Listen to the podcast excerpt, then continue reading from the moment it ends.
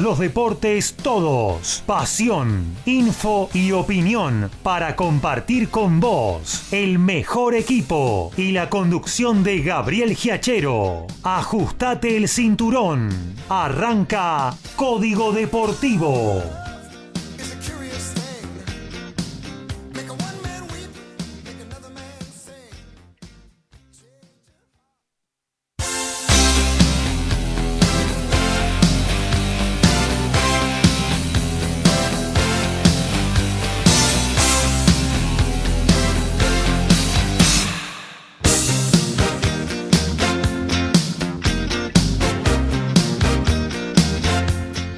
¿Qué tal? ¿Cómo les va? Muy pero muy buenos días. Aquí estamos arrancando una nueva edición de Código Deportivo, la número 104 de nuestro ciclo.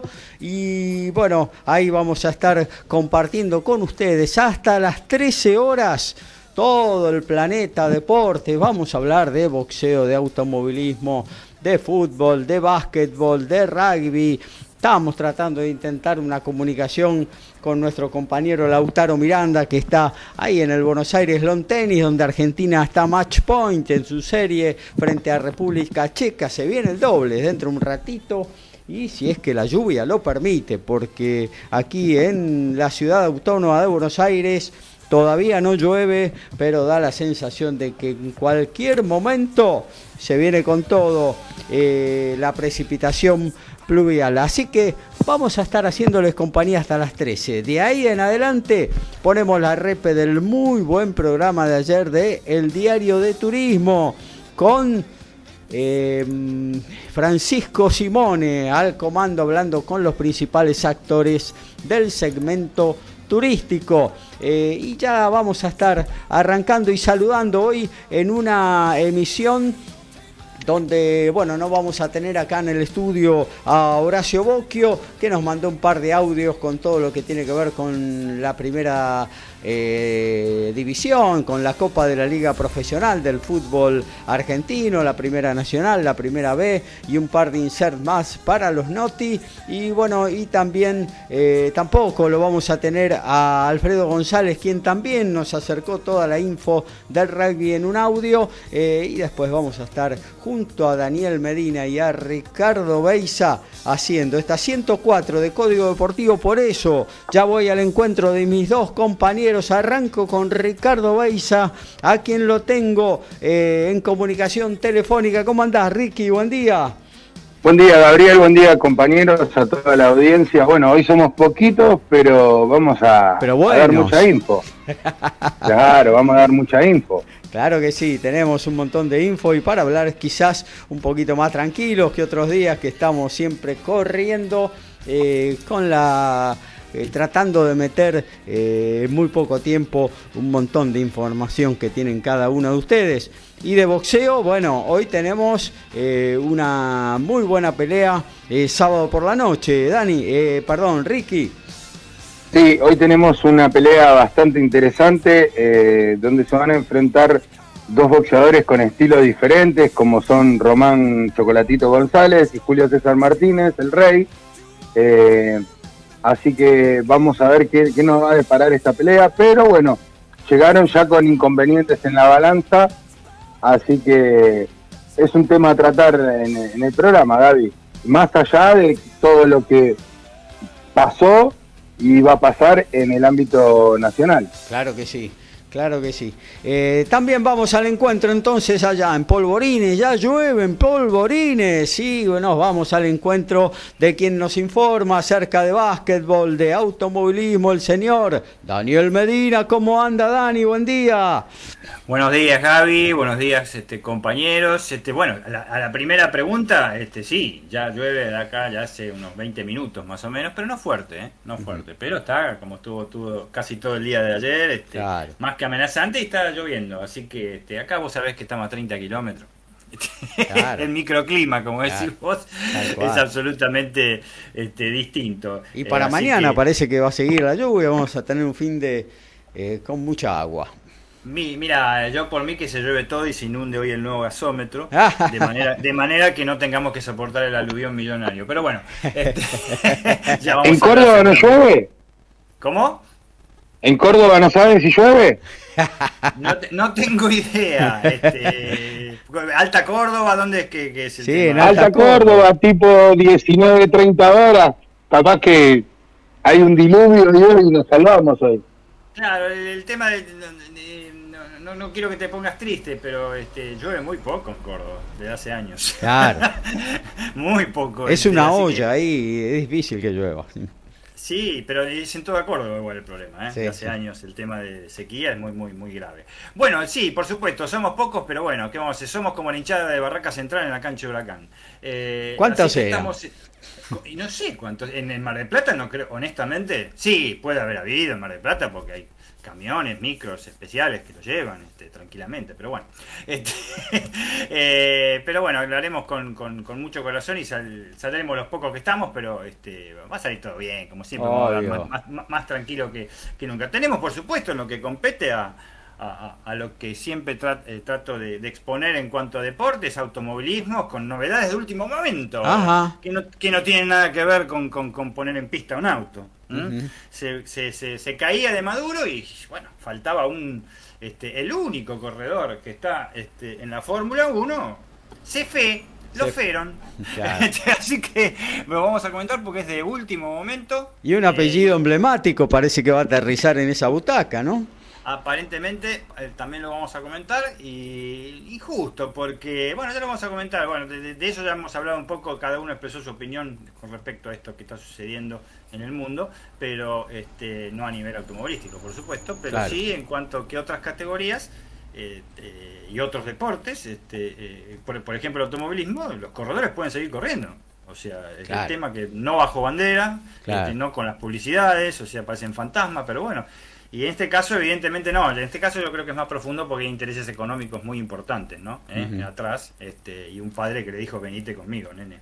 Pero bueno, este, eh, y tenemos por supuesto la segunda fecha del turismo carretera. Y aparte, y, aparte Dani, un padre que está muy ligado, ¿no? al presidente de Rusia, o sea, no, no es eh, un empresario más de allá de, de Rusia, sino que es alguien que está casi codo a codo con Vladimir Putin.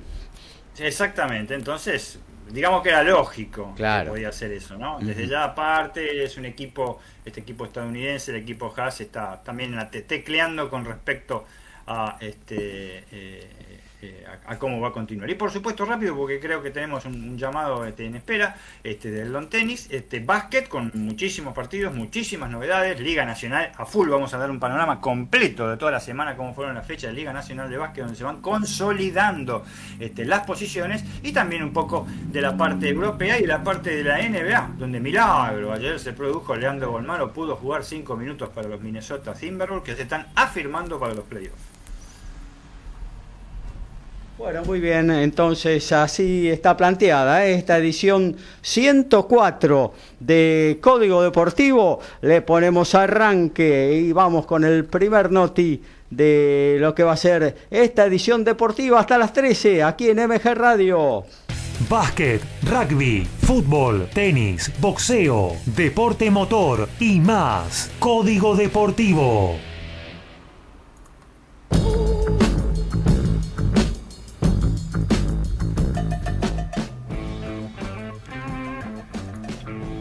Tiene el turismo carretera en el automovilismo nacional, por supuesto, se veía venir, se veía venir y se vino nomás.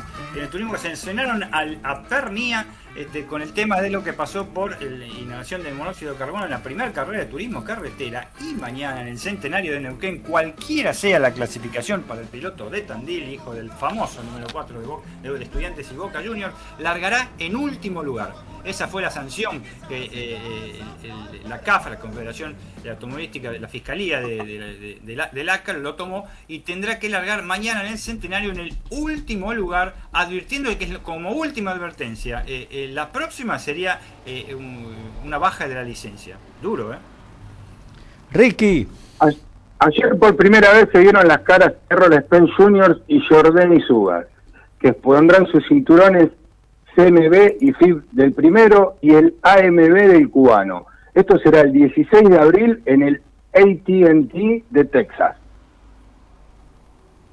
Y en básquetbol tenemos que hablar de algo que lo podíamos haber dicho el otro día, pero no tuvimos tiempo. Una de las mejores incorporaciones del año en la Liga Nacional de Básquet la produjo sin ninguna duda Quimsa de Santiago del Estero, el puntero de la Liga Nacional de Básquet, con la recepción del venezolano Garly Sojo, un venezolano que metió 14 puntos y destrozó prácticamente a Argentina en la ventana FIBA y que jugó a partir de ayer en su partido que triunfó 15 y los vamos a comentar y está y, ayer marcó 7 puntos para, para Kimsa, así que 1.96, este escolte pivot que puede, que puede operar, 22 años, tiene apenas dos partidos en la selección de Venezuela, el segundo, vaya qué partido que hizo, perdón, el primer partido, vaya que, que lo hizo fue contra Argentina y el segundo contra Paraguay, junto con eh, Eli Vargas, el, dominicano de, Boca Juniors, las incorporaciones extranjeras más importantes de este año en la Liga Nacional de Básquet. El torneo de reserva en su fecha número 5 se inició el jueves cuando Gimnasia recibía a Argentinos Juniors y le ganaba 1 a 0. Patronato cayó como local 2 a 1 ante Sarmiento de Junín. Arsenal y Lanús igualaron 1 a 1. Mismo marcador para Boca y Huracán. Tigre le ganó 1 a 0 a Colón de Santa Fe. En la mañana de ayer, Banfield le ganó 2 a 0 a Defensa y Justicia. San Lorenzo como local cayó 4 a 0 ante River. Newell's Old Boys de local perdió 3 a 2 ante Atlético Tucumán. Como local perdió Godoy Cruz Antonio Tomba 2 a 0 ante Independiente. Central Córdoba en Santiago de Estero cayó 3 a 0 ante Rosario Central y Barraca Central de local perdió 2 a 0 ante Aldo Civi. están jugando ya al término del primer tiempo. Unión en Santa Fe está cayendo 1 a 0 ante Platense. En 10 del segundo tiempo Vélez Arfiel como local pierde 2 a 0 ante Estudiantes de La Plata. Esta fecha se cierra mañana a las 9 cuando en Avellaneda Racing reciba a Talleres de Córdoba. Eh, muy bien, entonces eh, ahora nos vamos a meter en lo que tiene que ver con el tenis, porque finalmente pudimos lograr la comunicación con Lautaro Miranda, ahí a la vera del Buenos Aires Long Tenis del Curso Central, está por arrancar, si es que ya no arrancó el dobles de Argentina-República Checa, pero bueno, vamos a trazar un panorama con nuestro especialista. Lautaro, ¿cómo andás? Buen día. Hola Gaby, buen día para vos, para los compañeros y por supuesto para toda la audiencia. Eh, recién, recién, recién arrancó. Eh, saca ahora mismo Horacio Ceballos. Eh, está 1 a 0 la República Checa. Que, déjame decirte, el capitán Navratil puso toda la carne en el asador. Está 0-2 la serie, por supuesto. Gana Argentina 2 a 0. Y la República Checa necesita ganar los tres partidos del día de hoy. ¿Qué pasó? Bueno, puso a los dos inglistas, que son los dos mejores jugadores que trajo, en el doble.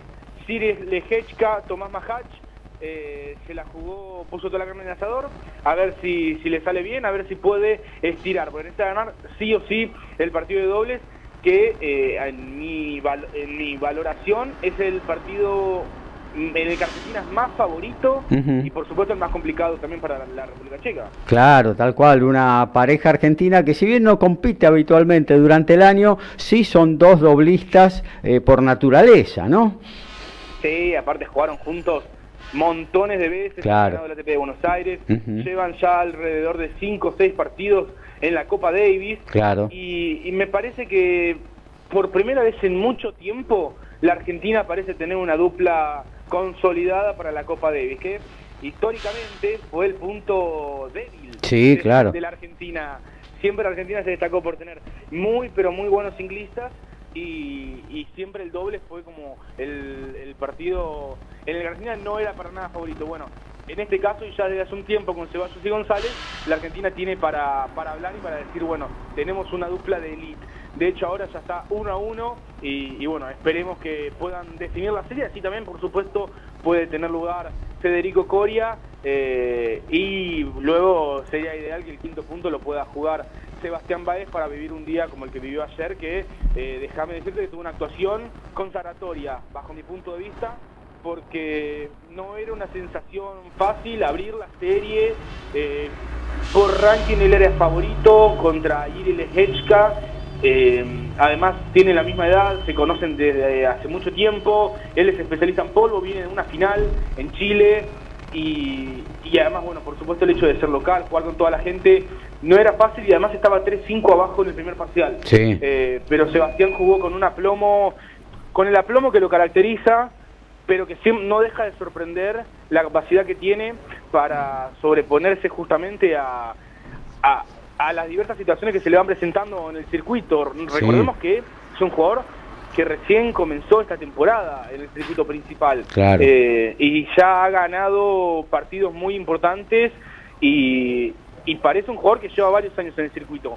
Así que ha sido una gratísima novedad. La presentación de Sebastián Báez y creo que creo que hoy por hoy es la gran esperanza del tenis argentino eh, con vistas al futuro ya anda ahí dentro eh, un poquito arriba del puesto 60 de ranking eh, y creo que va a avanzar bastante vamos a ver ahora eh, no sé si después de Copa Davis irá a la gira de, cemento. Eh, sí, porque déjame decirte, Gaby, que los Masters 1000 para los jugadores que ingresan al cuadro principal son obligatorios. Ajá. Eh, entonces, sí, tiene que jugar Indian Wells y Miami, que será, por supuesto, un examen duro, pero recordemos que Sebastián ha demostrado en las Next Gen Finals tener juego para, para, para las canchas rápidas. Así que bueno, será un examen interesante y por supuesto después tiene toda la gira europea sobre polvo ladrillo para poder sumar. Para poder sumar. Y bueno, y el ayer, para completar un poquito lo que fue el primer día, que dejó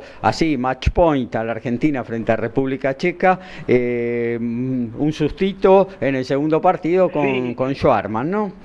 Todos nos asustamos, déjame decirte, porque no estaba jugando bien el Peque, perdió 6-2 el primero frente a Thomas Mahach, un chico que ya lo tuvo maltraer en los Juegos Olímpicos de Tokio.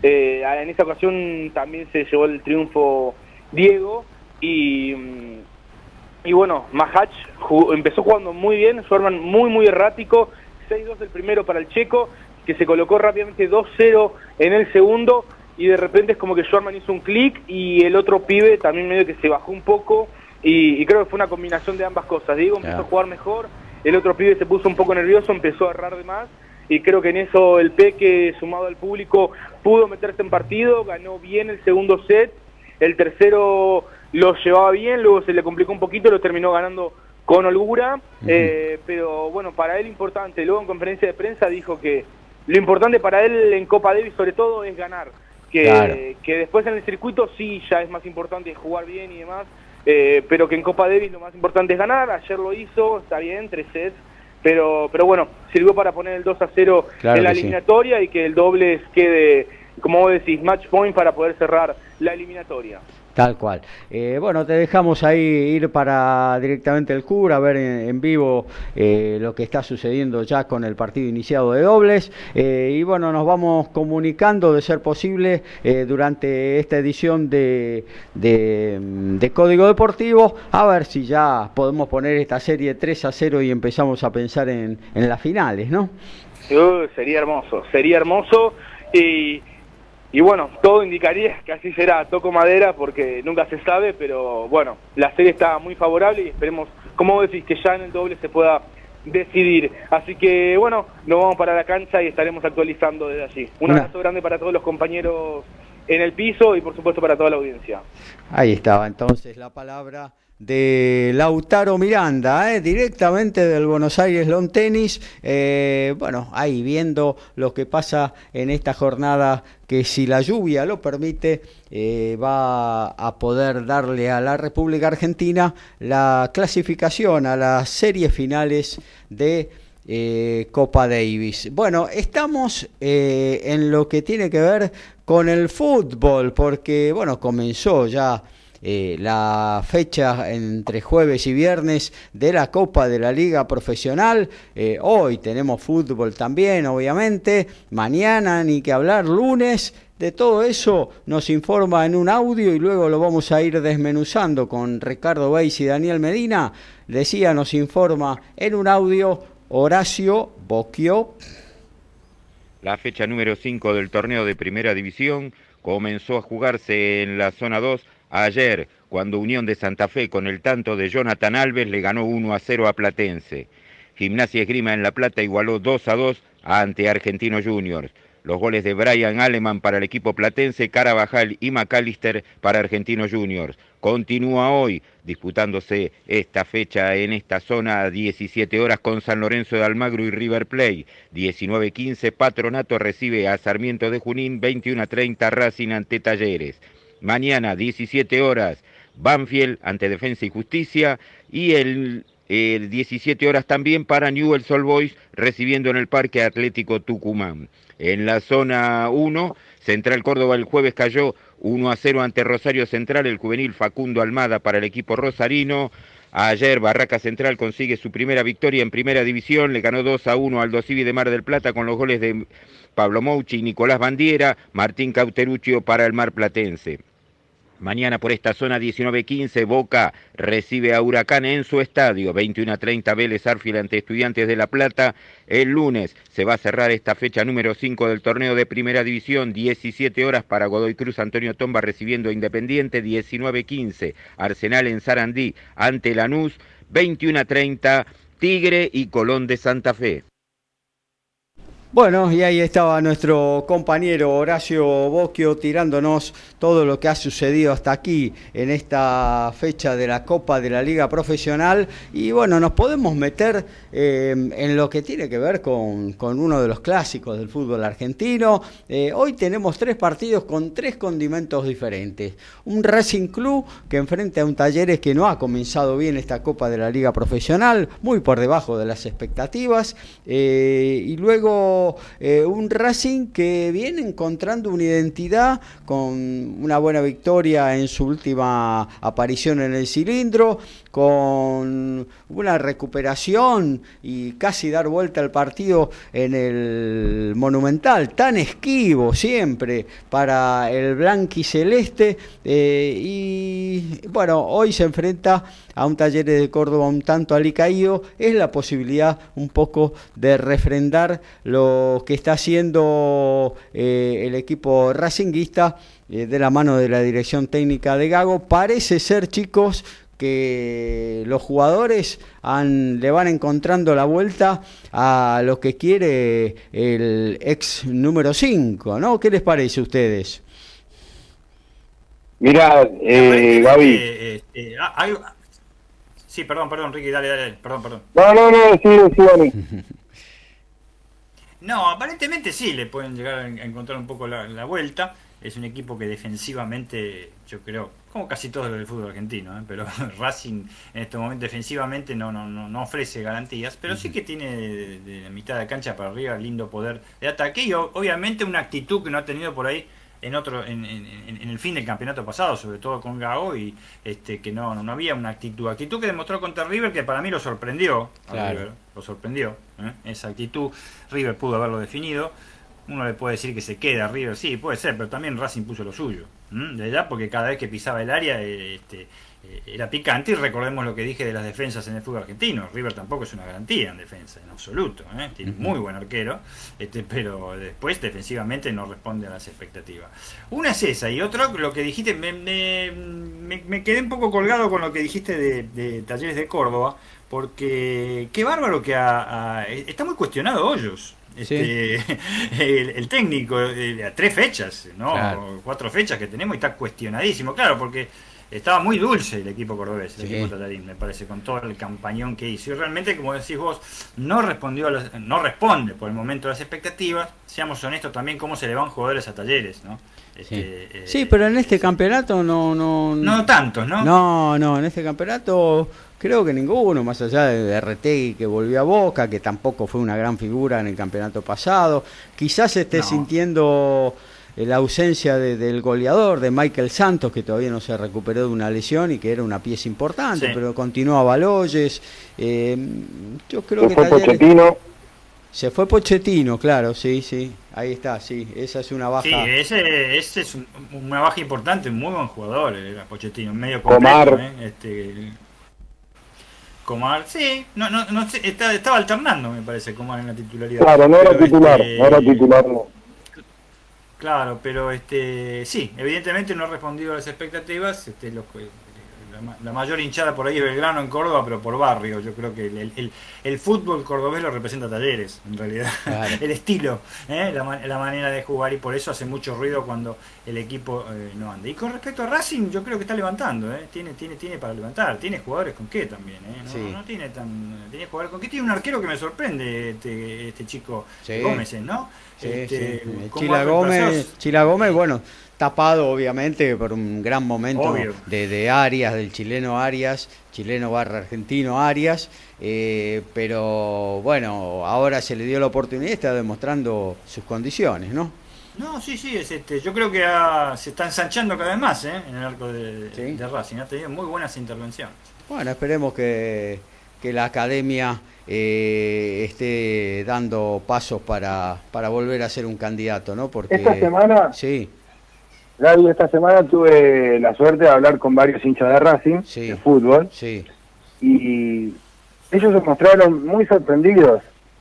Eh, es lo que yo aprecié de ellos, que se notaron muy sorprendidos de cómo eh, reaccionó Racing al cachetazo que le dio River en el primer tiempo, porque es como decían ustedes, en el primer tiempo eh, pudo haber sido una goleada, sí, y, y bueno, y ellos quedaron sorprendidos sobre cómo el equipo eh, no se metió atrás como lo hizo en otros eh, partidos con River y ha perdido por goleada y pudo levantar un 2 a 0. Así que están muy ilusionados con eso. Fue más que una victoria, creo. claro, claro.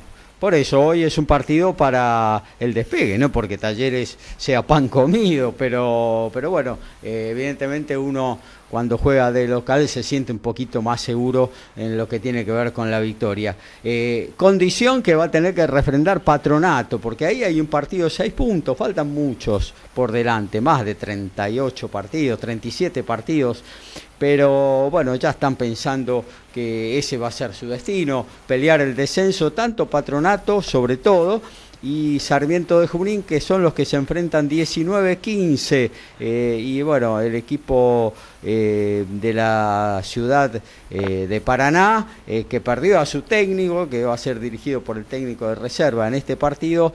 es imperioso que estos partidos, justamente de seis puntos, los, los gane, ¿no?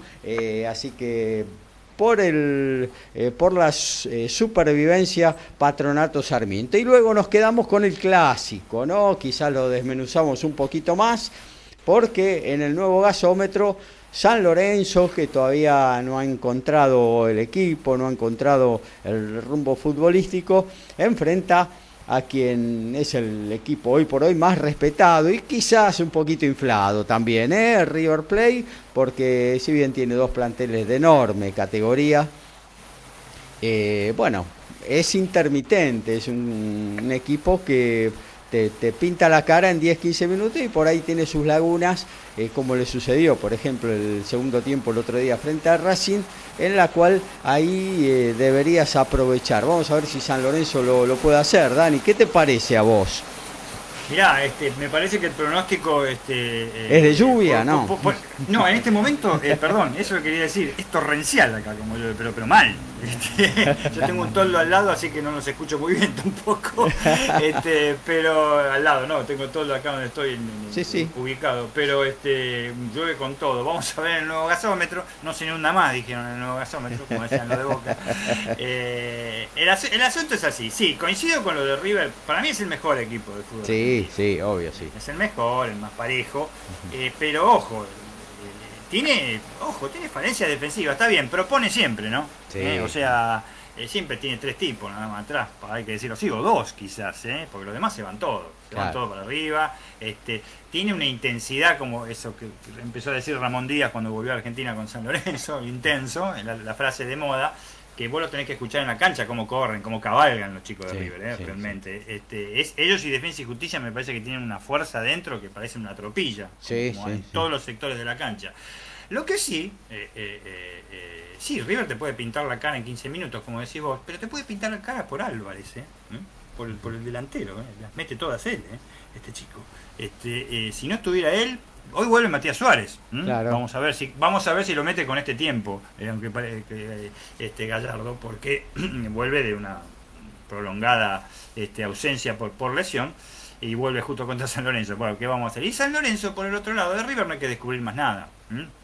A River, eh, eh, a ver, ¿quién lo- lo ha apretado? ¿Quién lo ha apretado y lo ha tenido este, contra las cuerdas, como diría Ricky, este, en el infighting este, durante 180 minutos, durante dos partidos? Yo tengo dos, este, el Atlético Mineiro. ¿eh? Eh, sobre todo allá en, en este en, en- Belo Horizonte. Belo Horizonte Ujú. y, y Unión en Santa Fe. Unión Santa Fe lo, lo, apretó, lo tuvo, por ahí salía 0 a 0, pero tuvo varias situaciones Unión también, pero lo apretó, no lo dejó mover, no lo dejó mover. Y por ahí está el secreto, por ahí. No creo que un equipo como San Lorenzo pueda hacer ese secreto, más en una cancha como la de como la de San Lorenzo, River está muy acostumbrado porque tiene un, field bastante grande, y un equipo que vos decís no se ha encontrado. Eh, yo ratifiqué eh, este, eh, las opiniones que, tengo desde la temporada pasada, antes de empezar el campeonato acá por Código Deportivo, el Deportivo, en el sentido de que, excepto muy pocas excepciones y con cuentagotas, San Lorenzo no tiene material con qué. No solo con River no tiene material con qué. El partido el otro día con Argentino Junior realmente eh, no se festejó un triunfo, pero si no se festejó un triunfo porque no fue, se empató, pero eh, se veía en la cara de los jugadores que por lo menos no habían perdido. Mamita. Eh, un alivio. un alivio nada más. En Dani, Rico. Sí. Hay un tema, y lo vivimos con Gaby desde hace unos años con Chicago. Cuando un equipo se acostumbra a perder, es muy difícil salir de eso. San Lorenzo, San Lorenzo de los últimos tres años solamente sacó el 30% de los puntos. Ah, o sea, es un equipo que está acostumbrado a perder y a empatar ya. Claro. Exacto, sí, desde ya, pero lo que te digo, no, yo te diría que estamos acostumbrados acostumbrado este, a, perder, ¿eh? es impresionante como pierde. Lo que ocurre es que no tiene material con qué. Este, eh, eh, Paradójicamente, el mejor partido de San Lorenzo fue el 1-3 contra el River de Gallardo cuando salió campeón en el campeonato pasado, que tuvo 65 muy buenos minutos que planteó el uruguayo este Montero, este, en, iban 1 1. Estaba jugando muy bien San Lorenzo. Explotó Álvarez, por supuesto, este, este pibe, y, y chao, y explotó River como corresponde, ¿no? Con esa llamarada de 15 minutos. Pero bueno, volviendo a San Lorenzo, eh, eh, el único que está tratando de demostrar algo, de demostrar algo, tratando de demostrar lo que es, este, cuando veo los primeros paraguas en el long tenis, en Palermo, eh, abiertos, quiero decir, los primeros paraguas, es este Centurión. Es el único que quiere, pero el otro día fue patético, una jugada al final del segundo tiempo. Cuando ya, antes de ir uno a uno, que agarra una pelota y lo rodearon cinco jugadores argentinos Este, o sea, ahí está la cosa. ¿eh? tenemos un 5 que, eh, San Lorenzo tiene un 5 que realmente dista mucho de ser un de, es un 5 para mí del ascenso, en serio, este, el ascenso yo diría de, la tercera categoría, ¿eh? este, que no quita nada, que se hace molestar a los segundos de cada partido siempre, siempre, y, lo principal pasa por el tema económico en cuanto a corporaciones que puede hacer. Y en cuanto al poderío que siempre se destaca de San Lorenzo de las inferiores, ¿eh? que siempre se destaca, no explotan, ¿eh? No explotan en San Lorenzo. No explotan, no explotan ni, ni, te le explota la bala en la mano, nada, no explotan. Te tienen que ir a otro lado para tratar de trascender. Es, eh, eh, es un contexto, este, eh, Ricky, como decir, acostumbrarse a perder y empatar, cierto, tenés razón, eso estadísticamente hablando. Pero es el fiel reflejo San Lorenzo de lo que está el club. Y los técnicos, tengas o no simpatía con los mismos, tengas o no simpatía con los mismos, poco pueden hacer al respecto poco pueden hacer, ¿eh? No son todos, no son magos, ¿eh? No, no, no, no, Con este plantel no van a poder hacer demasiado. Y con respecto a lo que vos decís de los chicos, yo creo que San Lorenzo siempre fue una fábrica de muy buenos jugadores, eh, de muy buenos jugadores de fútbol. Eh, pero bueno, hoy en día, ante esta urgencia que tiene San Lorenzo de empezar a sumar, ¿no? De empezar a sentirse de nuevo grande hace de que por ahí aquellos pibes que vos les ibas dando algunos minutos, hoy no lo puedas usar porque necesitas eh, eh, la urgencia del triunfo, aunque claro, igualmente los grandes tampoco te, dan esa posibilidad, ¿no? Pero bueno, no se los quiere quemar, por eso por ahí se los da a préstamo a, otros, a otras instituciones, eh, y bueno, y ahí está el riesgo después de cómo vuelven, ¿no? Y de que finalmente puedan servirle o no a San Lorenzo para, para conformar un equipo de jugadores propios, ¿no? Que es lo que me imagino que ansía toda institución y los grandes también, más allá de tener que mover un poco el avispero con alguna contratación, eh, hoy en día con el aspecto económico como primordial, eh, creo que lo mejor es eh, nutrirse de la propia cantera, ¿no? No, desde ya, pero por ejemplo no puede llegar ni, ni por asomos a Lorenzo Almagro, como bien vos decís, sí, es una, una cantera de fábrica, fábrica de jugadores muy interesante, sobre todo porque han pasado este, eh, figuras que los dirigieron, que están en las divisiones inferiores, que han, que han estado en todas las instituciones que tuvieron, tuvieron gran éxito. Claro. Entonces, este, eh, sobre todo por eso. Pero este, eh, cuando llega el momento, yo creo que es el contexto de lo que vive eh, San Lorenzo como institución, para mí, porque si no tendrías que ver los ejemplos de Lanús y Vélez Arfield, ¿eh? desde ya. Vélez Arfield, por más que está a- a- tiene una posición cons- consolidada ahora, desde ya, con, con los pibes que tiene, y la Claro. ni hablar, ¿eh? le puede ir mal o bien, lo que sea, pero mal, mal no le va nunca, y a Vélez mal, mal hace rato que no le va. No, y aparte que, que venden, venden, ya no necesitan ni Lanús ni sobre todo Vélez, ya no necesitan de sus jugadores para ser vendidos al exterior. El pasaje por los clubes grandes, ya directamente ellos son los que venden al exterior. No al precio, no- Claro. no, van a vender por 20 millones de dólares, pero bueno, por ahí, eh, por la mitad, seguramente un jugador interesante lo van a vender como hicieron con Tiago Almada hace muy poquito, ¿no? Hace muy poquito, exactamente. Otro que podría decir que se sacan muchos jugadores, que es el cantero del mundo, y yo creo que está bien bautizado, es Argentino Junior, Sí. ¿no? desde ya. Y que ahora Este, es un tiene, equipo por ejemplo, un, e- ahora tiene, por ejemplo, un equipo prácticamente de divisiones inferiores. Hay muy pocos extranjeros, sí, por sí. decirlo de alguna manera, ¿no? Sí, sí, pero este, bueno, el otro día ya, ya te digo, el- no sé si se festejó lo de San Lorenzo. Argentinos este, fue más que San Lorenzo, hay que decirlo, como casi todos los equipos que han jugado con San Lorenzo este año. este, fue más que San Lorenzo, pero tampoco llegó tanto. Obviamente Torrico fue figura y durmieron como se duerme este, este fútbol argentino, como le pasó a River, como le puede pasar a cualquiera, y este, San Lorenzo empató. Pero bueno, vamos a ver este clásico que eh, eh, hay una superioridad este, millonaria Sí, notable, ¿no? Sí. notable. Vos, sab- ustedes saben, Ricky y, y Gaby, que no es tanta la superioridad de la era Gallardo con, con- con San Lorenzo. Claro. De la era Gallardo, que quizás una de las mejores este, eras de- de- del Club Atlético River Plate también, ¿no? Sí, Histórica. sí. Pero eh, no es tan superior. Ahora, de otro- creo que nos ganó tres partidos, creo. ¿eh? Y, y tiene cuatro partidos. Hace siete años que nos gana el nuevo gasómetro. Claro. River. claro, claro. Este, pero eh, es indudable que es una, una superioridad este, este, notable del conjunto River Plate. Lo único, que, ve- lo único que veo de River es que, bueno, ante tal abundancia de plantel que tiene Gallardo, eh, bueno, no tiene la posibilidad de, eh, de formar un equipo estable. Quizás eso le juegue una mala pasada, más allá de que tenga el sistema de juego aceitado, ¿no? Eh, pero bueno, eh, el hecho de no tener los... eh, Personal, conexión total. el hecho de no tener los eh, eh, los jugadores titulares, bueno, vamos a ver si después una vez que entre a jugarse eh, la Copa Libertadores, creo que ya ahí eh, Gallardo va a tener que poner lo que lo que considera el titular y lo que va a ir por todos, que es creo que el objetivo de, de River, la Copa Libertadores, ¿no? Este año. Vos, mencionaste algo muy importante. Eh, eh, ¿Cómo tiene aceitado el equipo? Eso es importantísimo. Sí, Eso es notable. Cómo tiene aceitado, está de titular Giachero y está Medina en el banco y sabe que va a cumplir la función cuando sale Giachero. O sea, rinden igual. Sí, eso, sí. Es, eso es ideal. ¿eh? Eso Claro. es ideal. Obviamente, pues de fútbol. No, no puede fallar. Le pueden encontrar la vuelta. Gallardo lo sabe. Le han encontrado la vuelta varias veces a River.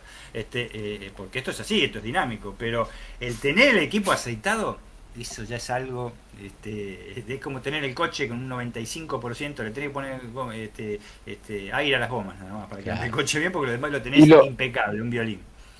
Y lo meritorio, perdón, y lo meritorio de, de esto que dicen del equipo aceitado, es que Gallardo no utiliza grandes nombres para traer. Eh, utiliza nombres que él piensa que va a potenciar. Sí, sí. sí. Y, y trae jugadores, por ejemplo, de talleres, jugadores de Platense cuando estaban en el, en el Nacional, como por ejemplo Palavecino. Eh, Sí. Trae uruguayos que no conoce nadie capaz en su momento y después la terminan rompiendo. Sí, sí, sí. Tiene, tiene muy buen ojo para, la, para las compras. Ah, En algunas también ha fallado, obviamente, eh, porque 100% no la pega nadie. Pero, pero bueno, la, la verdad que justamente lo que dice Ricky es el perfil de Gallardo. Él trae jugadores mayormente jóvenes, más allá de algún veterano, obviamente que le pueda servir, como en su momento fue Prato, el mismo Matías Suárez y demás. Eh, pero eh, trae jugadores eh, jóvenes, él lo va amoldando al equipo y finalmente los tira a la cancha y, y rinden. ¿eh? ¿Cuántos nos sirvieron?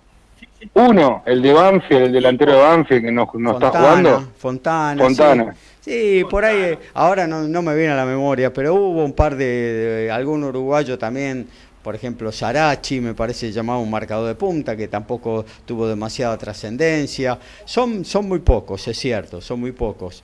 Eh, tampoco Paradela ha, por ejemplo, despegado demasiado, ¿no? Pero Eh, tampoco juega. Sí, bueno, pero por algo no juega, ¿no? Porque Curima, ¿por qué no de- debutó a los 25 años, no? Eh, por algo debutó a los 25 años.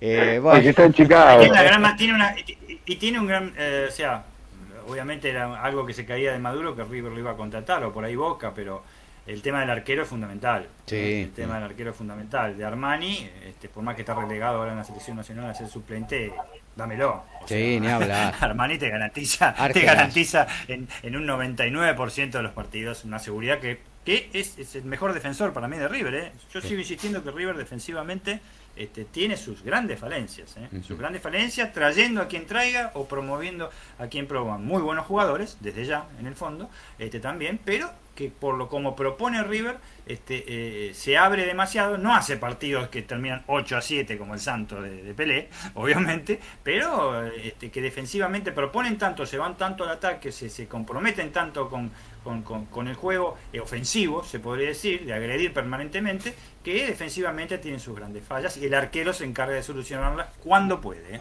Claro. Igual, igual eso iba a hablar sobre el tema Armani, porque yo hablando con hinchas de River, noté algo. Eh, ellos mismos dicen que Armani está muy cómodo y no tiene competencia. Es cierto. Entonces, entonces es- ellos mismos están pidiendo un arquero de categoría, en caso de que no esté Armani, que pueda suplantarlo y que sepan de que va a responder. Que le respiren la nuca a Armani, una, una cosa así, para que no Esa- se caiga. Claro, porque está muy cómodo, no Y tiene, no tiene difícil competencia. Uno de categoría, uno de categoría que sepa que va a ir al banco siempre, porque la verdad este, es muy difícil. Claro. Yo creo que desde que Todos quieren desde jugar. Filiol- lo que pasa es que River pasó por Filiol, o sea, Filiol cuando estuvo en River es, es- es el arquero más grande de la historia del fútbol argentino. Eh, aparte tuvo ante otro, Amadeo Carrizo, y, y desde Filiol en adelante nunca le encontró la vuelta. eh. Por más que sacó campeonatos a lo loco River, Sí. sin Filiol también, a lo loco, ganó por todos lados, pero el tema del arquero, y este para mí, con sus fallitas, tiene sus pequeñas fallitas, como algunos, por ejemplo, es un arquero que excelente para mí, pero con ese físico, no salir a cortar centro. No sabe salir, no sabe salir. No tener la confianza, no, Ah. no sabe salir directamente, exactamente. sí, Después el tipo te saca todo, tiene, tiene mucho temperamento también, o sea, pero este, eh, si supiera salir, en fin. Compartimos. Eh, perdón chicos, gran propaganda este, acá por TC Sport del partido que ustedes mencionaron en Alta Córdoba. bueno, eh, compartimos un audio de también de Horacio Bocchio en lo que tiene que ver con la Primera Nacional, eh, resultados y fecha. Eh, ahí lo escuchamos, Horacio. La fecha 4 del torneo de Primera Nacional B comenzó ayer. Victoria de Brown en el Drogué en el Lorenzo Arandilla 1 a 0 ante el Deportivo Morón, con tanto de Luciano Balbi, el ex lateral de Lanús. Tristán Suárez en el 6 se igualó 3 a 3 ante Alvarado con los goles de Müller, Messiniti y Barreto, Robledo Rodríguez y Belia para el equipo marplatense. En la ciudadela San Martín, con goles de Orellana y Sosa, le ganó 2 a 0 a Estudiantes de Río Cuarto. Hoy continúa a las 17 en Villa Crespo, Atlanta ante Belgrano de Córdoba. Mismo horario para Defensores de Belgrano y Deportivo Madryn a las 18 en Carlos Casares, Agropecuario Almagro, 19.30 Instituto ante Nueva Chicago, 21.30 Estudiantes de Buenos Aires y Villa Dálmine. Mañana desde las 17 en Madryn, Brown recibe a Flandria. Chacarita en San Martín ante Temperley, saca chispas ante Deportivo Maipú de Mendoza, 17.30.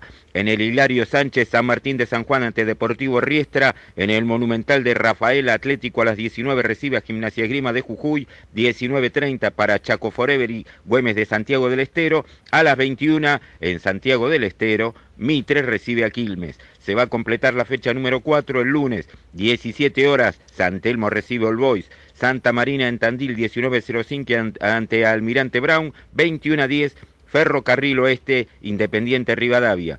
Queda libre en esta fecha Gimnasia Grima de Mendoza. Ahí lo teníamos Horacio pintándonos lo que sucedió y va a suceder en la Primera Nacional. Con esto cerramos lo que tiene que ver con el aspecto futbolístico. ¿Vos tenés alguna novedad ahí del long tenis, eh, amigo Dani?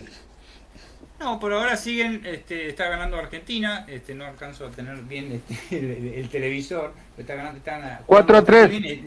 4 a 3, sí, para, para, mí están 1 a 1, por lo que es el televisor que tengo que no es este... 4, 4 a 3, eh, viene quebrar Ceballos González Ajá. y está sacando a Argentina en un parcial de 30 a 30, está sacando a Machi González. Ahí está, fenómeno, ahí está la... La lluvia, la, la lluvia ha cesado, ¿eh? Este, 40-30.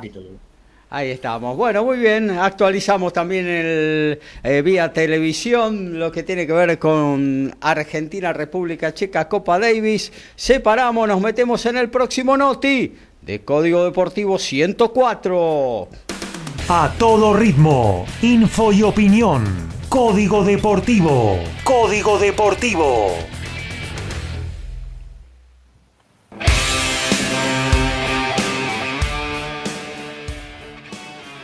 Del TCR Sudamérica vamos a hablar pruebas del mismo a un mes de comenzar el año deportivo en Brasil, que va a ser en el circuito de velocidad. Los argentinos ensayaron y se ensayaron acá en el Oscar y eh, Juan Calves. El PM Motorsport presentó en Buenos Aires dos vehículos de Compa para Fabricio Pesini y José Manuel Zapaga. En el PMO Racing tuvo dos Peugeot 308 a disposición para los uruguayos Enrique Maglioni y Juan Manuel Casela, que giraron, por supuesto, como también argentinos, Ignacio Montenegro y Franco Farina. También la escuadra Martino, la pionera en el TCR Sudamérica de Argentina, trabajó con dos Honda Civic nuevos para Juan Ángel Rosso y el brasileño Fabio Casagrande. Todos estos pilotos se preparan de cara al inicio de temporada el 3 de abril en Velocidad Brasil y realmente creo, creemos que la cosa viene en serio. Parque puede ser de movida para 16 autos, importante.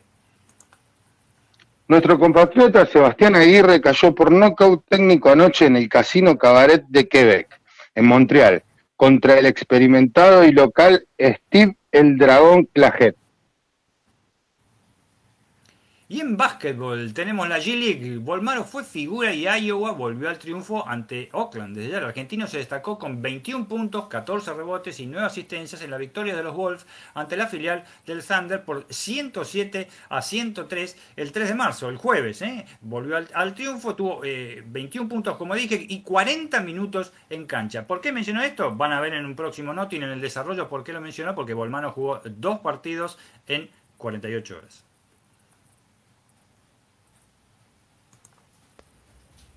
La fecha número 2 del torneo femenino se inició ayer. Rosario Central le ganó 1 a 0 a Defensores de Belgrano. Ya en 10 del segundo tiempo, Lanús le está ganando 1 a 0 a Gimnasia Grima de la Plata. A las 17, Boca recibe a San Lorenzo.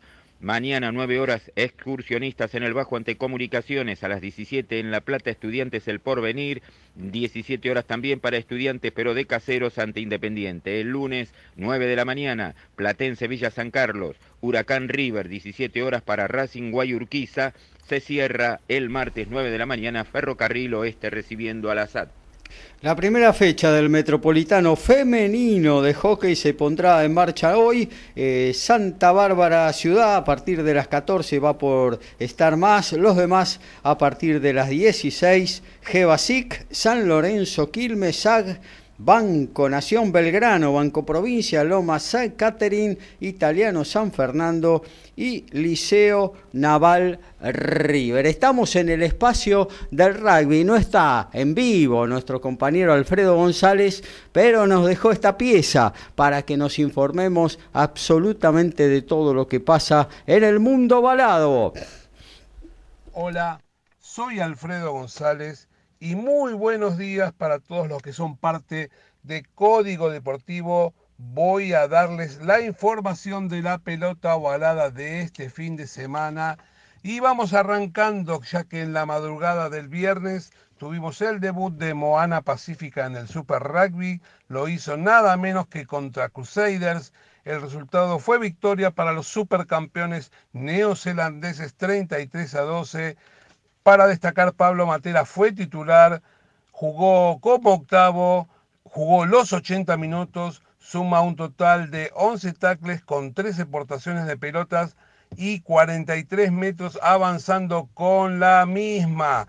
Estos números fueron los que acompañaron al que fue considerado la figura del encuentro, manos de match para el argentino. Otros argentinos que se destacaron fueron, por ejemplo, el Pilar Federico Weising, que jugando el Pro de 2 para Province apoyó un try en la victoria de su equipo frente al Bayón 46 a 29 por la United en Edimburgo, gran y amplia victoria del equipo de Moyano y Boffelli, que apoyaron un try cada uno para que ganaran 56 a 8 frente a Conach. Mensa en Montois también hizo un try eh, junto a Segundo Tuculet, fueron parte de su equipo y aportaron mucho en la defensa. Seguimos, pero ya nos venimos para nuestro país y las autoridades de la UAR hicieron una inspección en el Estadio Único Madre de Ciudades, ya que allí los Pumas el 16 de julio van a jugar el último partido de los test match que Escocia va a llegar, va a jugar en nuestro país. Este va a ser en la ciudad de Santiago del Estero. Los representantes fueron recibidos y los acompañaron en un recorrido por el estadio junto al secretario de Deportes de la provincia y el director de Relaciones Institucionales. Y para ir cerrando, ya como habíamos comentado en ediciones anteriores, los Pumas 7 están haciendo los entrenamientos en Casa Puma en una jornada de Camp Internacional 7 con los Tero 7, entre otras tantas competencias que tienen a futuro, como el Mundial de la Especialidad que se va a jugar en seis meses en Sudáfrica. Esto va a ser el 9 y 11 de septiembre en Ciudad del Cabo. El encuentro se hizo con los jugadores eh, solamente de Buenos Aires que sumaron un total de 16. Por el lado de Uruguay trajo 17 jugadores dispuestos por el entrenador Hugo Dugovnik. La práctica fue aparte de la parte de, mm, de trabajo eh, físico, hicieron destrezas y varios partidos que completaron las actividades. El futuro cercano tenemos dos nuevas etapas del World Rugby 7, van a ser el 9 y el 10 de abril en Singapur y el 16 y 17 de abril en Vancouver. Hasta aquí la información del rugby eh, que no podía estar ausente en una nueva emisión del sábado de Código Deportivo. Hoy no pude estar presente en vivo, pero sí el rugby. Un saludo enorme para ustedes muchachos y otro muy especial para los oyentes. Y nos estaremos escuchando el próximo miércoles. Hasta luego. Hasta ahí la palabra entonces de nuestro compañero Alfredo González. Nos vamos a ir al corte institucional de la radio, pero antes vamos a actualizar lo que está sucediendo en Palermo con Argentina República Checa doble. Ricky. Sí, bueno, Argentina está sacando 5-4 para ganar el set eh, con un parcial de 15 iguales en este momento. Eh, el saque lo tiene Ceballos. Muy bien, ahí esperemos que pueda cerrar el primer set. Argentina, que recordamos está 2 a 0 arriba en la serie, sería eh, ganar este partido, el pasaje directamente a las semifinales hacia fin de año contra los mejores equipos del mundo. Pausa. sí. No, acá no se puede meter un gancho al hígado, ¿no? No, creo que no, por lo menos que no lo vean. Es una pena, es una pena, porque se pusieron 30-15 ellos ahora. Ah, bueno, 15-30 vamos abajo. Bueno, la, eh, TV, la TV enfoca mucho a Gaby Sabatini y a Kavak. Ah. está solo, les aclaro. Horacio Kavak. Sí, está solo, les aclaro, no, no tiene acompañantes. Pausa y volvemos para la 104 de Código Deportivo. Donde quieras, desde cualquier lugar del mundo, las 24 horas, con buen o mal tiempo, vivís momentos geniales. Escuchás MG Radio. Mabel Rodríguez, clases de canto interpretación, trabajo corporal y vocal. Comunicate a nmabelr.hotmail.com o al Instagram arroba nmabelr. Animate con Mabel Rodríguez.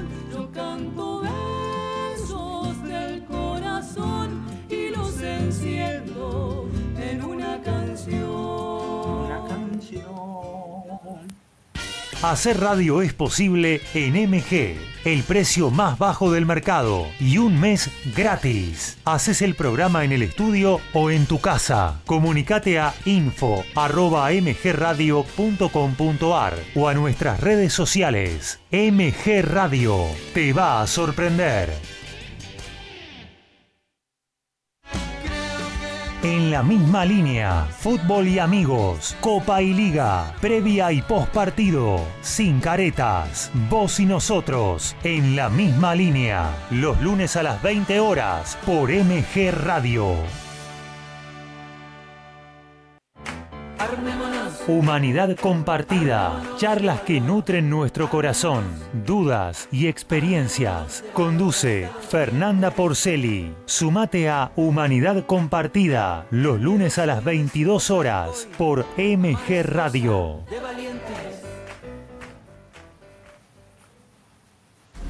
Es un gran momento para despertar tu conciencia y luz interior. No te pierdas a Noraga y Despertares los miércoles a las 14 horas por MG Radio.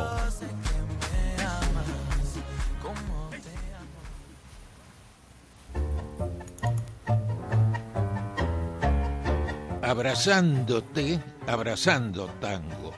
Programa de nuestra cultura popular. Idea y conducción, Enrique Madrid. Te espero los jueves a las 20 horas por MG Radio.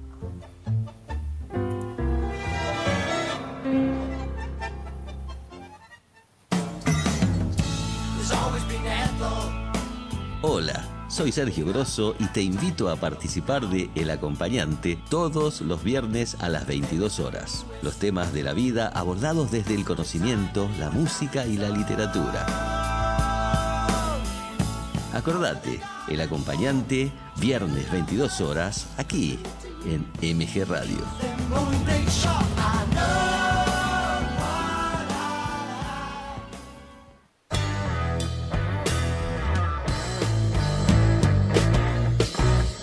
Viví momentos geniales. Viví MG Radio. Son las 11 de la mañana, 59 minutos. Aquí estamos de vuelta. Segundo tiempo de Código Deportivo.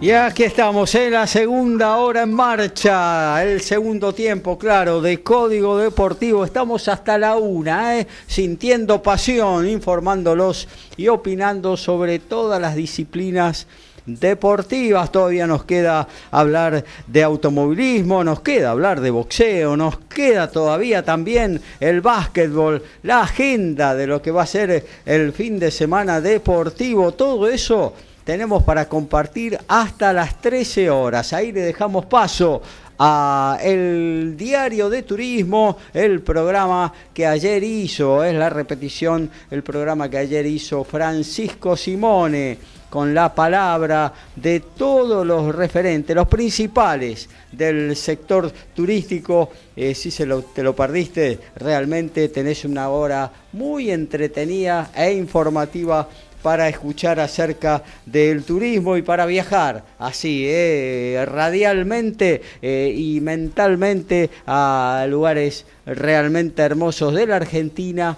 y de todo el mundo. Seguimos con la 104 de Código Deportivo. Somos pasionales, tenemos buena onda y también nos calentamos. Sumate a Código Deportivo. Somos como vos.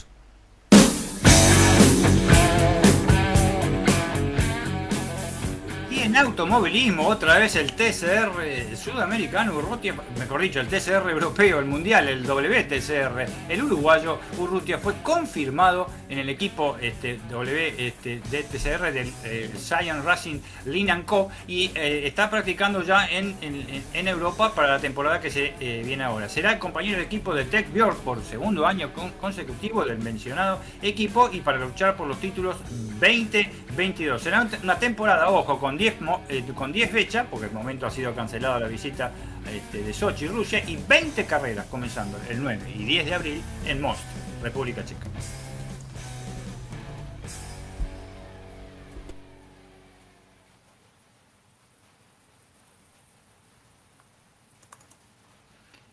Y vamos con el básquetbol. También tenemos, por supuesto, tenemos que la Euroliga, ¿cómo no vamos a hablar de la Euroliga? Aunque se juega, no se juega, qué lío que hay. Barcelona sacó adelante un triunfo enorme ante el Mónaco, uno de los equipos revelación de la Euroliga. El conjunto francés o monaguesco, uno no sabe cómo decirle. El conjunto catalán batalló muy duro para vencer al elenco francés en su casa por 88-83 se mantiene en lo más alto de la Euroliga. El argentino Nicolás Laprovítola, con todo lo dulce que estuvo antes en la Liga ABC y también en la Euroliga, no tuvo tanta activa participación en la victoria, pero no estuvo tan efectivo a la hora de los lanzamientos, con 7 puntos nada más, 1-5 de triples, 0-2 de dobles y 4-4 de libres, además de 4 asistencias este, en eh, más o menos 19 minutos en cancha. Recordemos, además de que los goleadores fueron Nicola Mirotti, como siempre, con 10 puntos, Nick Calacte con 10 y Brandon David que sumó 11. Sigue firme el Blaugrana. Estoy, ¿eh? Le tiro el Metropolitana.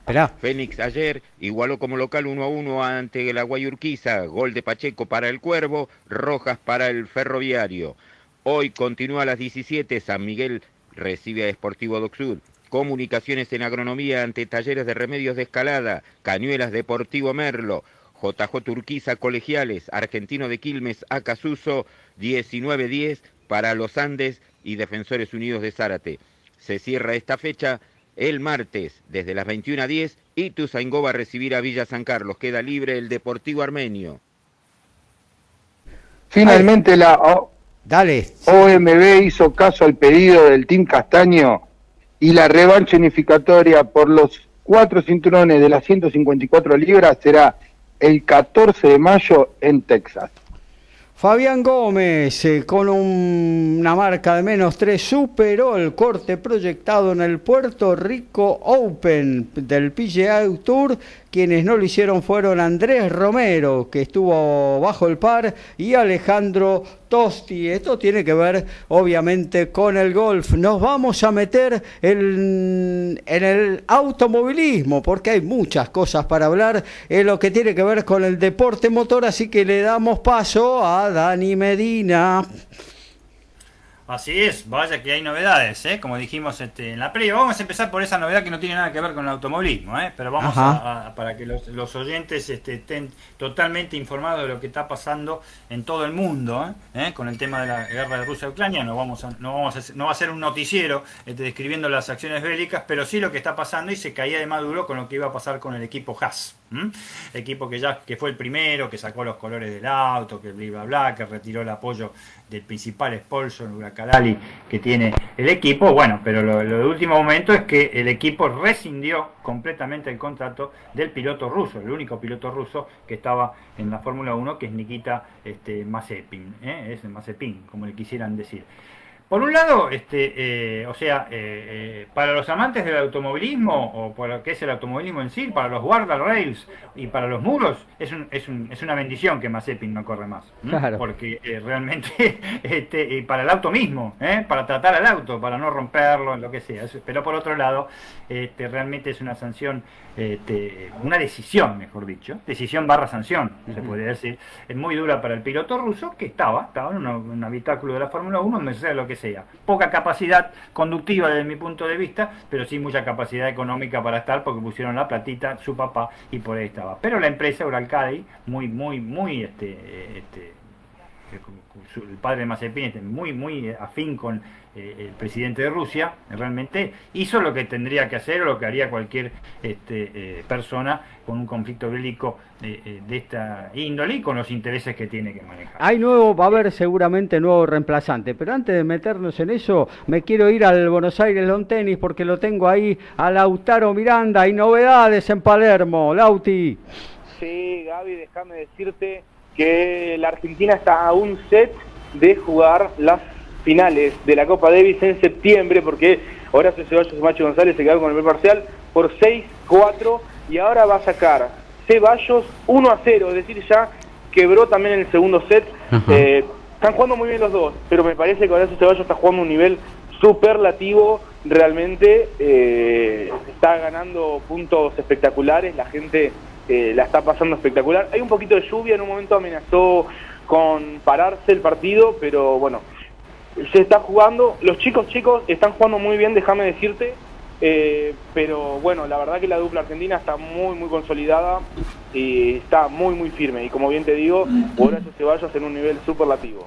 Muy bien, Lauti, gracias por estar. Como siempre, estaremos en contacto para ahí ver si ya estamos en las finales que se van a jugar. ¿Se van a desdoblar finalmente las finales o, o se juega todo a fin de año, Lauti? No, no, el formato que, bueno, viste cómo es esto, la Copa Davis se viene cambiando sobre la marcha. Claro. Este, increíblemente.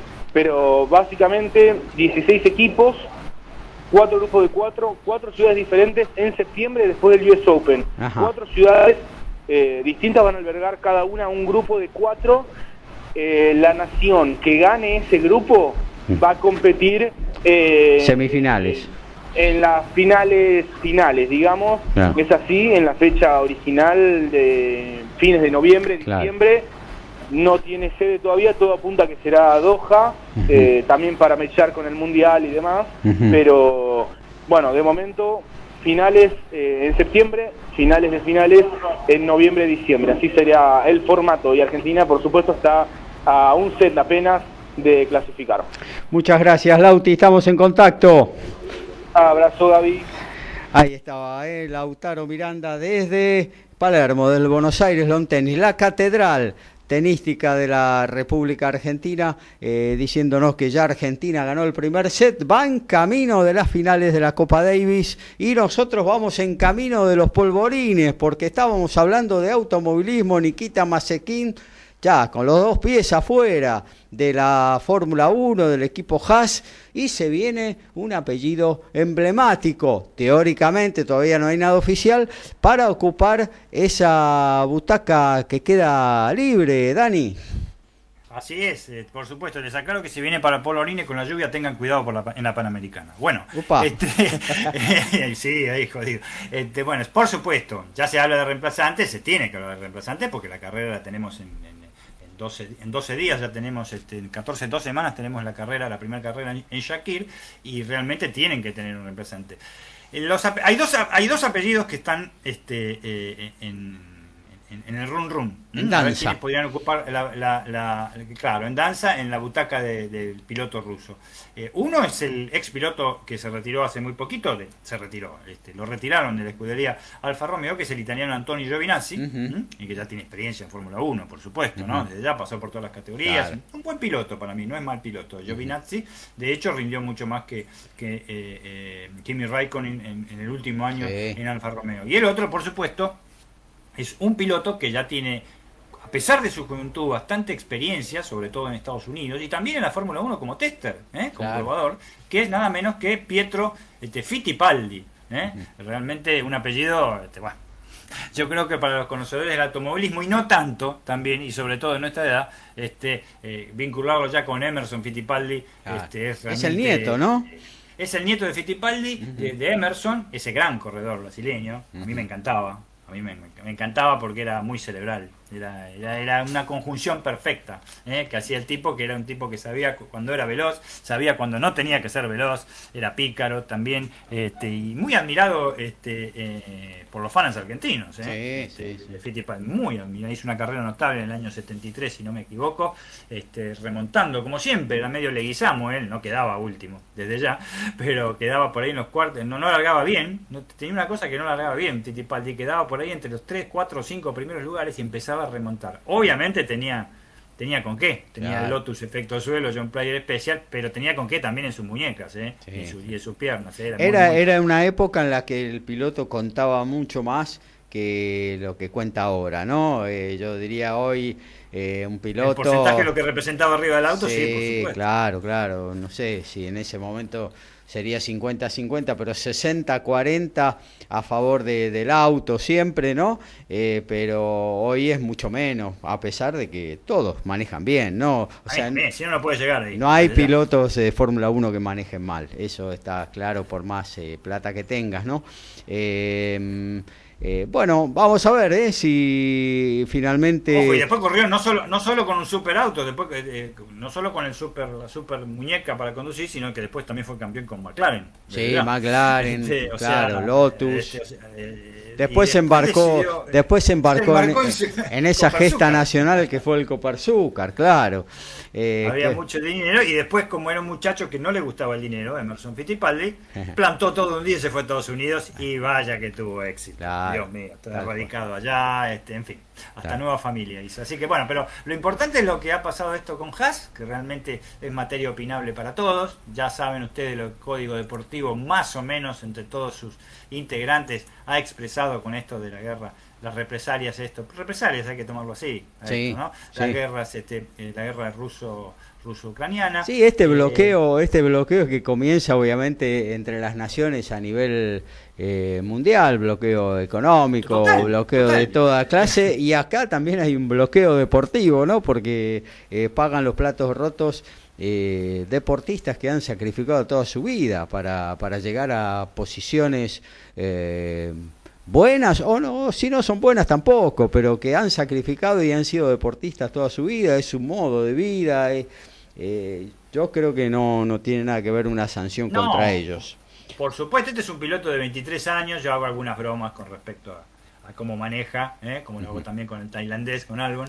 Pero, este, como decís vos, llegaron ahí, está bien. Está el tema económico que es fundamental. Sí, claro. Por supuesto, pero eh, han, han- han- ido- han corrido en Fórmula 2, Fórmula 3, en sus países, en, en- en países distintos, como fórmulas italianas, este, francesas, como la Fórmula este, Renault, la Fórmula regional. O sea, tienen su mérito también, Sí. turismo, lo que sea. O sea, la persona que sube en Fórmula 1 no es un tipo que corre en bicicleta, de ninguna manera. Este, claro. O sea, y en este caso, eh, lo- las declaraciones hasta ahora de Mazepin era que se lo veía venir y era lógico. Ya el padre había dicho, mira que la cosa no te dura más de una semana, y fue así, realmente. El contrato ha sido terminado, ¿m? no solo en Argentina no se respetan los contratos, acá ha sido terminado.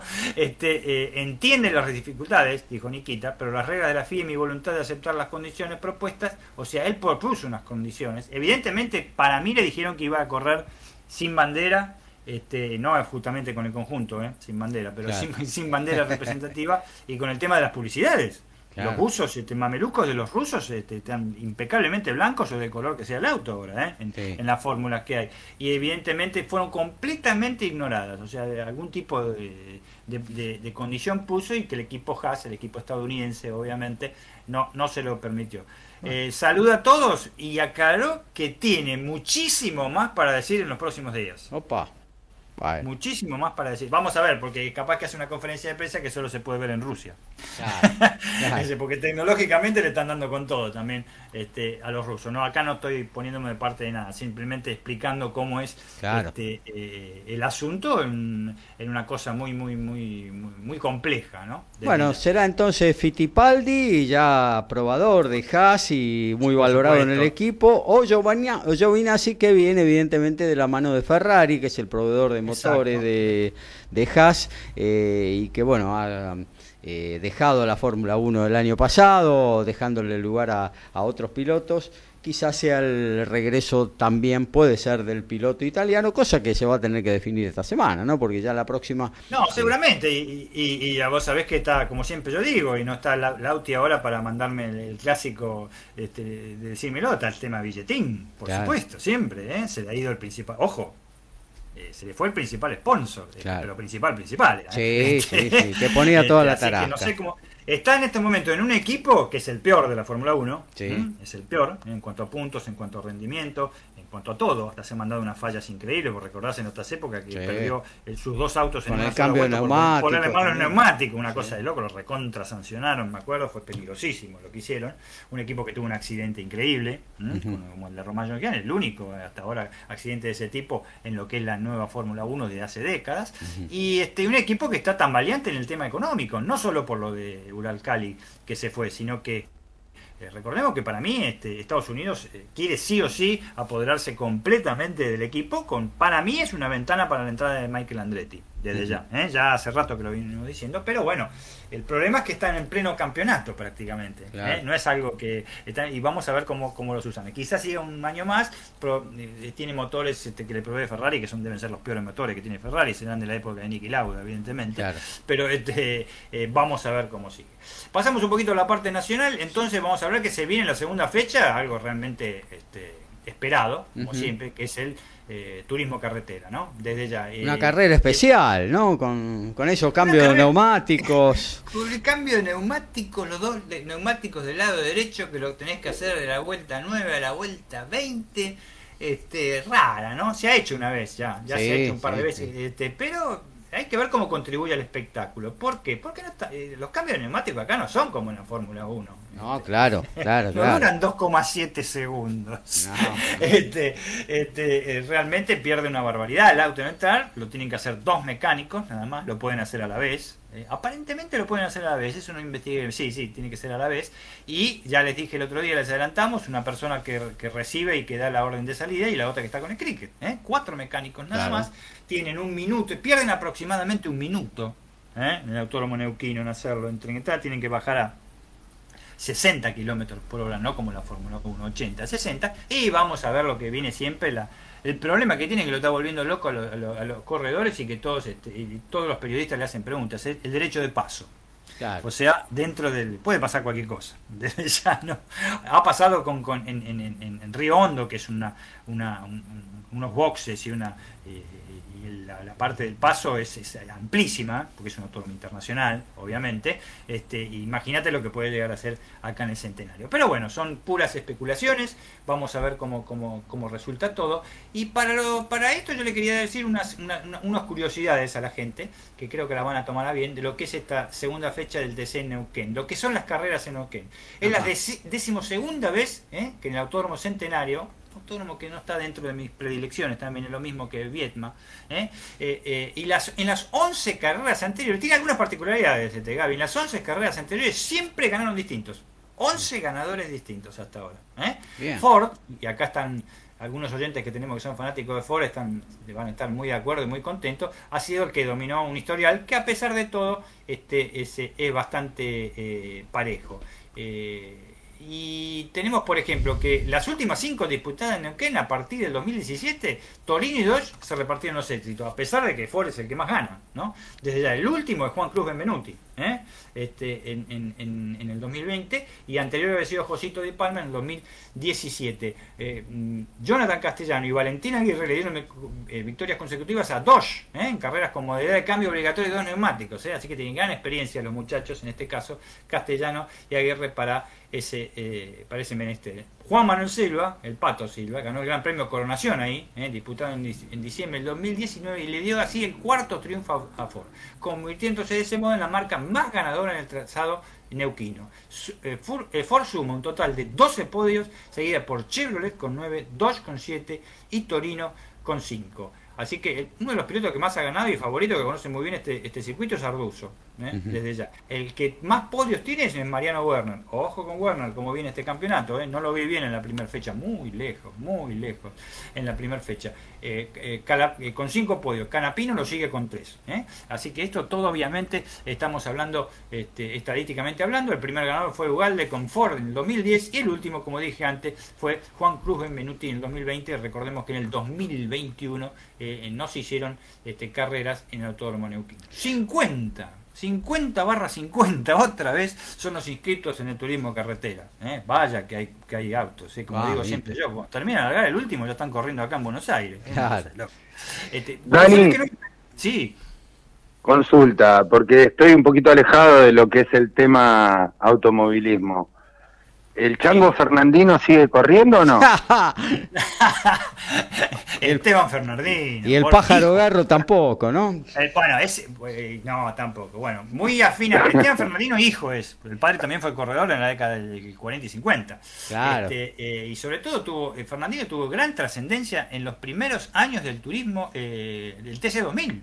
¿eh? Claro. Eh, era- tenía el Ford Taunus, autazo, autazo, y el compañero de equipo era nada más ni nada menos que el pigüense este, eh, Mario Gairó. Mario Gairó, Este, sí. que salió campeón él y no Fernandino, mira vos, pero tenía unos duelos increíbles, recién empezaban a aparecer los Renault 18, ¿eh? este, este, que eh, eran muy muy polémicos, porque decían que estaban fuera de reglamento, estaban los, los Volkswagen 1500, era, un, era una gran categoría esa, ¿eh? Sí, una gran categoría, espectáculo, espectáculo, una gran Y categoría. andaban rápido.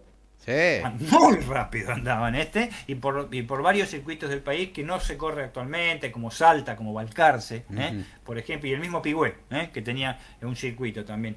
Así que eh, eh, sí, por supuesto, no corre más. Y el pájaro garro es muy caro también, pero en este caso, para mí un gran piloto, uno de los grandes pilotos del automovilismo argentino, que iba a ir en lugar de Ricardo Zunino a la Fórmula 1. Ujú.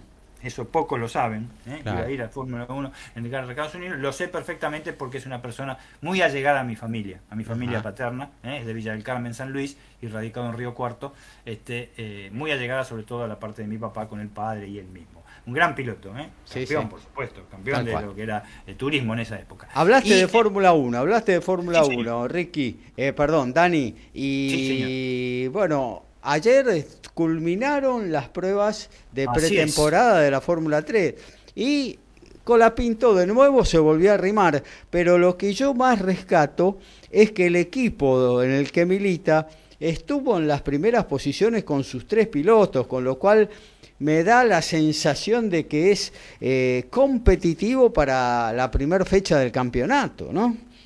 Sí, desde ya él aventajó por empezar a todos sus compañeros. Vamos a aclarar eso, desde. Sí, si estadísticamente lo quieren ver eh, de- desde ese lado, él siempre, él tuvo un segundo día y la mañana del tercer día no floja, pero sí dedicado a otras cosas, hizo muchísimas vueltas. Hizo carreras, o sea, hizo una carrera Claro, completa. mañana tarde del segundo día y mañana del primer día hizo muchísimas vueltas. ¿eh? Que cosa que es, como ya dijimos el miércoles, absolutamente necesario para ver todo, porque tenés que ver todo, tenés poco tiempo, no es lo mismo estar en el circuito propiamente dado donde vas a correr que hacer las pruebas este, en otro circuito de ya, o las pruebas este, en, en circuitos que tengan eh, eh, el equipo alquilado, lo que sea, o los túneles de viento para el motor, no es lo mismo. Pero siempre estuvo encima de sus compañeros en todo. Y ayer lo coronó con un muy buen cuarto puesto. ¿eh? Muy buen cuarto puesto, realmente eh, eh, yo lo, lo valoro muchísimo. Lo que sí tenemos que decir es que eh, los equipos poderosos están siempre en los primeros puestos. Hay que tener muy en cuenta todos. Hay un equipo que para mí, vos lo dijiste varias veces, el ART Grand Prix, el equipo este, francés, es un equipo poderoso. Sí. Lo fue en la Fórmula Regional Está el Europea. Trident también. Y, sí. Está el equipo Trident, también tenemos el famoso San eh, eh, Maloney, este muchacho de Bermuda que yo me reía. No, Maloney salió tercero en el campeonato de la Fórmula Regional Europea, sumó puntos en todas las carreras, eso Claro. lo tienen muy en cuenta, ¿eh? cosa que no ocurrió lamentablemente por diversas circunstancias con Colapinto. Claro. El sexto puesto de Colapinto es muy mentiroso, desde ya. Pudo haber tenido un podio como lo hizo en el 2020 con, con, con la Fórmula Renault.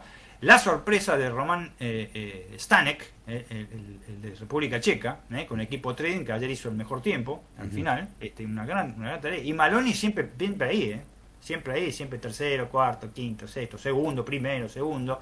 Johnny Edgar, un británico, son los tres que forman el equipo Trident. Y el equipo de RT Grand Prix, ayer también estuvo bien. Eh, Víctor Martin, viejo conocido, otro franchute, eh, viejo conocido de, de, de, Colapinto, estuvo ahí. Y por supuesto, en el segundo día, el que anduvo muy bien fue el suizo Gregor eh, Sosí, el campeón del año pasado.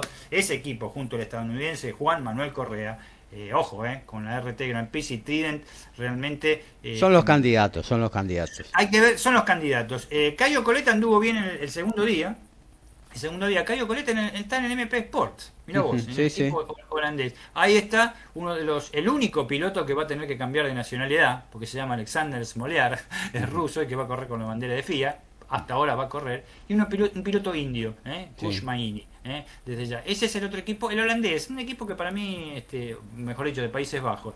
No sé si va a tener protagonismo tanto como el El Van Amersfoort Racing, el otro equipo holandés, ¿eh? con Colapinto, Villagómez y Ushijima, para mí hasta ahora en ensayos tiene un aprobado. Desde ya, ¿eh? dieron muchas vueltas. Y eh, yo creo que como estandarte lo tienen en argentino, me parece. ¿eh? Me parece. Otro equipo a tener en cuenta, y con esto terminamos, el Jensen Motorsport, el equipo suizo, con un este William Alatalo, el, el, finlandés, también, por supuesto, proveniente de Fórmula Regional Europea, que anduvo bien en todas, en todos los, eh, los entrenamientos. Ricky, ¿cómo anda el tenis ahí en Palermo? Bueno, Gaby, te, Sí, te cuento que el partido eh, está con un parcial de 4 a 2 para Argentina. Eh, logró quebrar en este segundo set y bueno, ahora van a sacar el equipo checo. Pero bueno, separamos y nos metemos en el Noti Deportes antes de hablar de los puños aquí en la 104 de Código Deportivo. La asistencia mágica, el sorpaso inesperado y el try sobre el cierre. Todo está en Código Deportivo.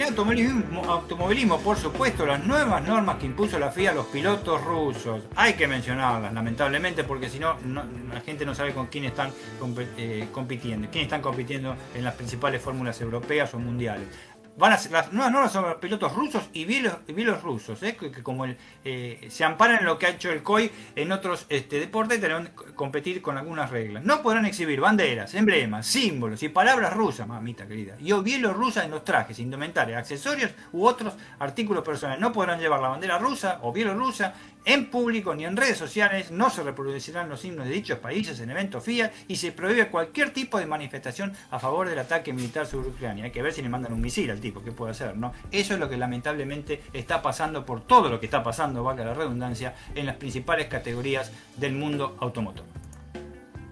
Pasa más o menos parecido al boxeo, pero bueno, vamos al ámbito nacional y DirecTV Sport y Arano Box llevan el boxeo a Córdoba, donde estará en juego el título Supermosca sudamericano entre Carla la Muñeca Merino y Aiza Adema.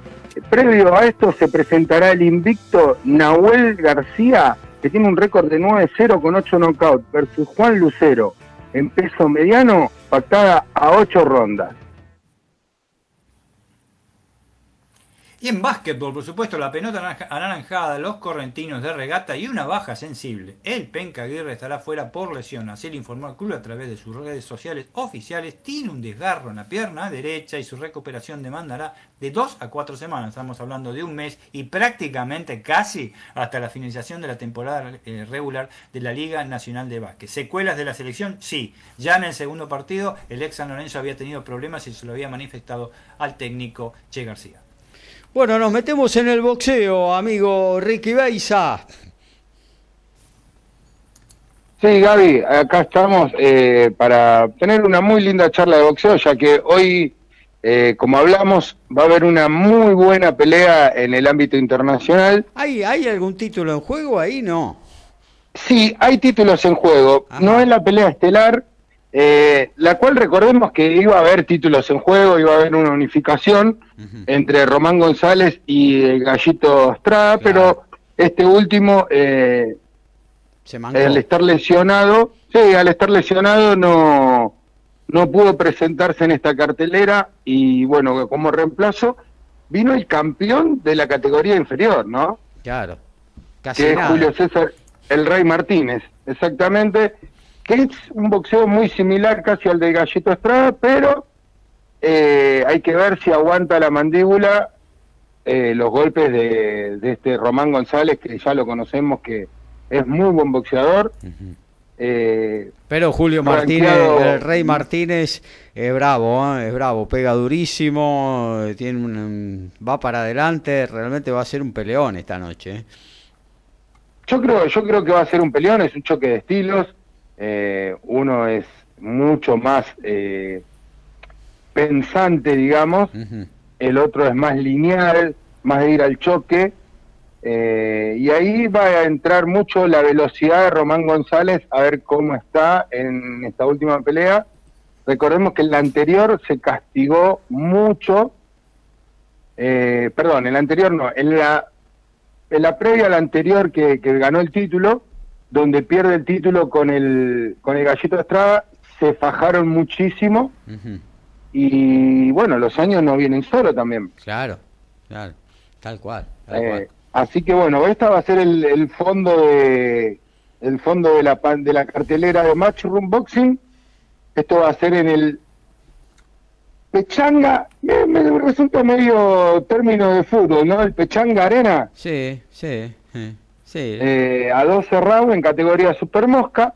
Y bueno, vamos a decir que el Rey Martínez no pudo dar el peso Ajá, en dos oportunidades, llegó con dos libras de más.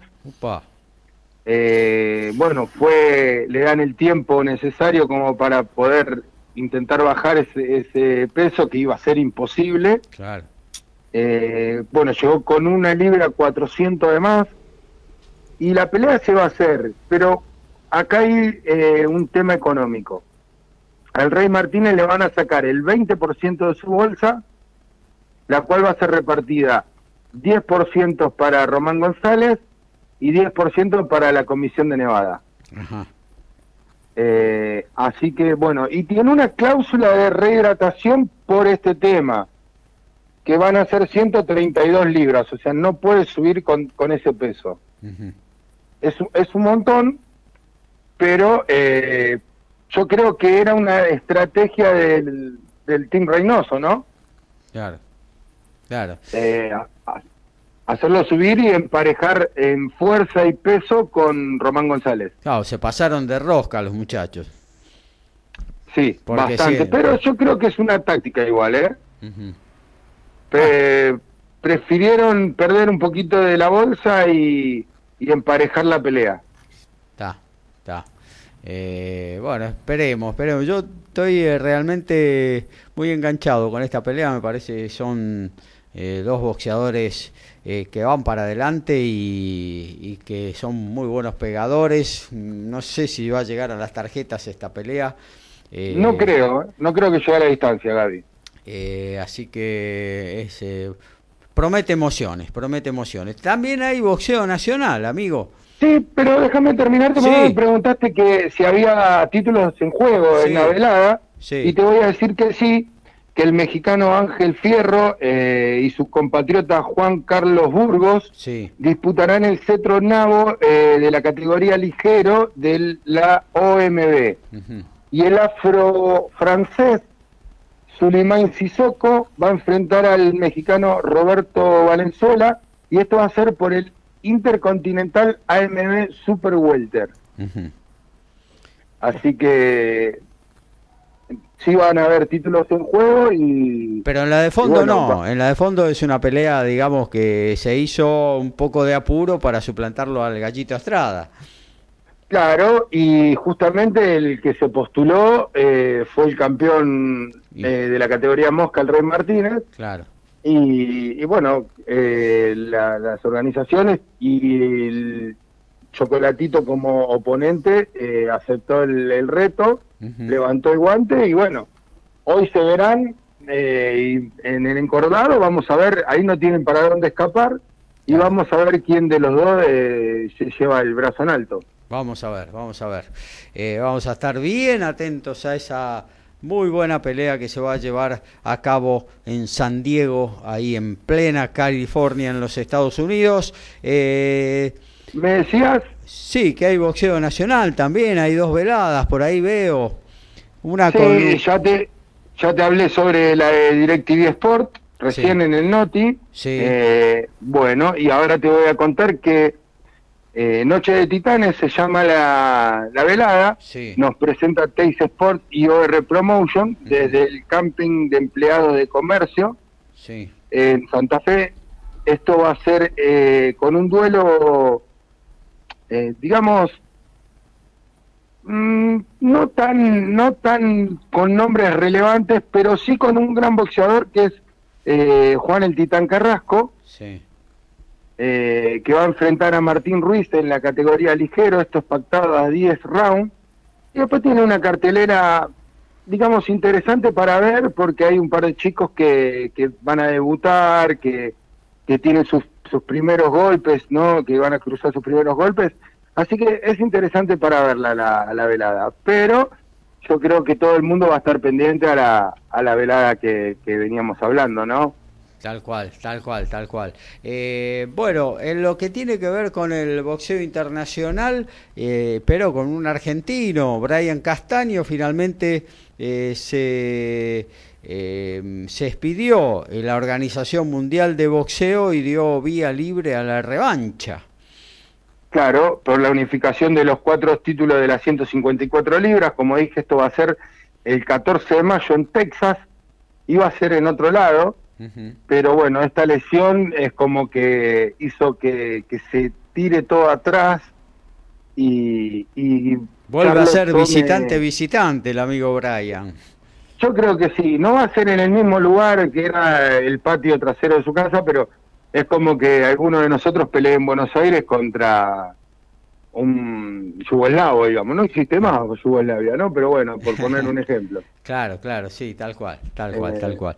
Eh, y bueno, creo- pero yo por lo- creo que como veníamos hablando, Gaby, eh, Brian va a tener que hacer una pelea eh, más interesante que la primera, porque no creo, no creo que esta vez le den las tarjetas.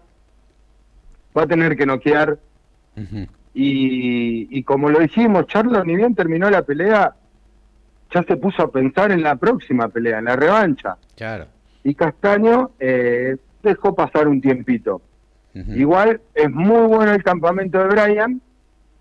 Eh, estuve Ojo que- viendo ojo. imágenes de sus entrenamientos, sí, y te digo que está muy bien físicamente. Ojo que Charlo no esté sobreentrenado, ¿eh? porque hace mucho que, como vos bien lo decís, enseguida arrancó con los entrenamientos, obsesionado con la revancha y bueno, ya lleva demasiados meses entrenando. eh, Obviamente que tiene profesionales a cargo que van a saber lo que tiene que hacer, pero ojo que a veces un sobreentrenamiento pesa mucho más que una falta de entrenamiento, ¿eh? así que veremos cómo viene eh, eso. Sin duda, sin duda. eh, pero bueno, vamos a ver cómo responde también eh, Brian a- este entrenamiento, a este campamento cortado por una lesión. O sea que tuvo, tuvo un tiempo sin entrenar. Sí, eh, así que vamos a ver cómo responde el físico. claro, tal Gaby. cual. Sí, Te cuento que ayer el estadounidense de sangre mexicana José Ramírez, Sí. el zurdo, eh, derrotó al boricua eh, eh, José el Sniper Pedraza ajá. por decisión unánime para conseguir una importante victoria en la eliminatoria del CMB del superligero. Ajá. Eh, la verdad que fue una muy linda pelea. Yo lo veo que, que este muchacho, el zurdo Ramírez, tiene para, para ir a buscar los cinturones que tiene el escocés eh, Josh Taylor, pero vamos a ver qué es lo que van a qué es lo que van a decidir lo- los comisionados, ¿no? Porque yo no creo que le den la chance a él. Ajá. Hay otro que va a pelear antes. Eh, y en la previa, eh, te digo que el norteamericano Jot González venció por nocaut técnico al filipino Geo Santísima, que no lo salvó ni la Virgen a este. Eh, solamente lo salvó el referí cuando detuvo el combate de forma polémica. Yo creo que el boxeador estaba para seguir y, y para dar eh, oposición al, al muchachito este de Estados Unidos, Ajá. pero eh, de esta forma se consagró campeón internacional OMB del peso pluma y ya se habla de una posible revancha. Y para ir cerrando, así le dejo también a Dani eh, espacio para el básquet. Eh, esta noche, perdón, anoche en el gimnasio de Cutralcó, eh, María del Sol Baumastar se impuso por nocaut técnico en el séptimo asalto a Giselle Sosa y se apoderó del cetro sudamericano eh, de la categoría mini mosca que estaba vacante. Y en la batalla estelar, digamos, de la velada, Walter Leiva es el nuevo campeón sudamericano superpluma al vencer por decisión mayoritaria a Nicolás Paz. Te cuento que las tarjetas fueron en dos oportunidades de 97-93 y una de 95-95. Muy bien, eh, Canelo Álvarez y Golovkin es casi un hecho que se van a enfrentar allá por septiembre de este año, eh, y, pero antes tienen que, que, hacer peleas y ya de, por sí están confirmadas las fechas porque Triple G va a visitar a Río Kamurata el 9 de abril ahí en Saitama, Japón, en el patio del, Oriental. Y Canelo, ya sabemos, se confirmó hace unos días atrás, enfrentará al ruso Dimitri Vivol. Esto va a ser el 7 de mayo en Las Vegas. Eh, y bueno, de... Yo creo, Gaby, creo que de estas dos peleas la que, el que más complicada la tiene es Canelo. Ajá, sí. Eh, sí, claro. Yo creo que Murata es un campeón clase B del boxeo eh, y Dimitri Vivol no, Dimitri Vivol es un campeón clase A eh, de los más peligrosos en la categoría de las 175 libras. Claro que sí, sí, sí, es así, es así. Vamos a ver si a Russo le da eh, para, para Canelo, ¿no? Eso es cierto, pero bueno, está en su categoría, recibe un Canelo que eh, si bien ya ha peleado ahí con Kovalev, eh, va a estar un, poquito inflado, así que bueno, veremos, veremos. Si... Hay que ver cómo está el rival, si lo desinflan o no. Claro, tal cual, tal Capaz cual. que lo hace pelear sin protector bucal. Y viste, las cláusulas que, pelea Canelo son muy bravas para los rivales. La verdad que los, tira al ring en forma no 100%. Y, y la verdad que lo, después del octavo, noveno round lo sufren mucho los boxeadores. Claro que sí. Claro Gaby, cortito, perdón, que me había olvidado.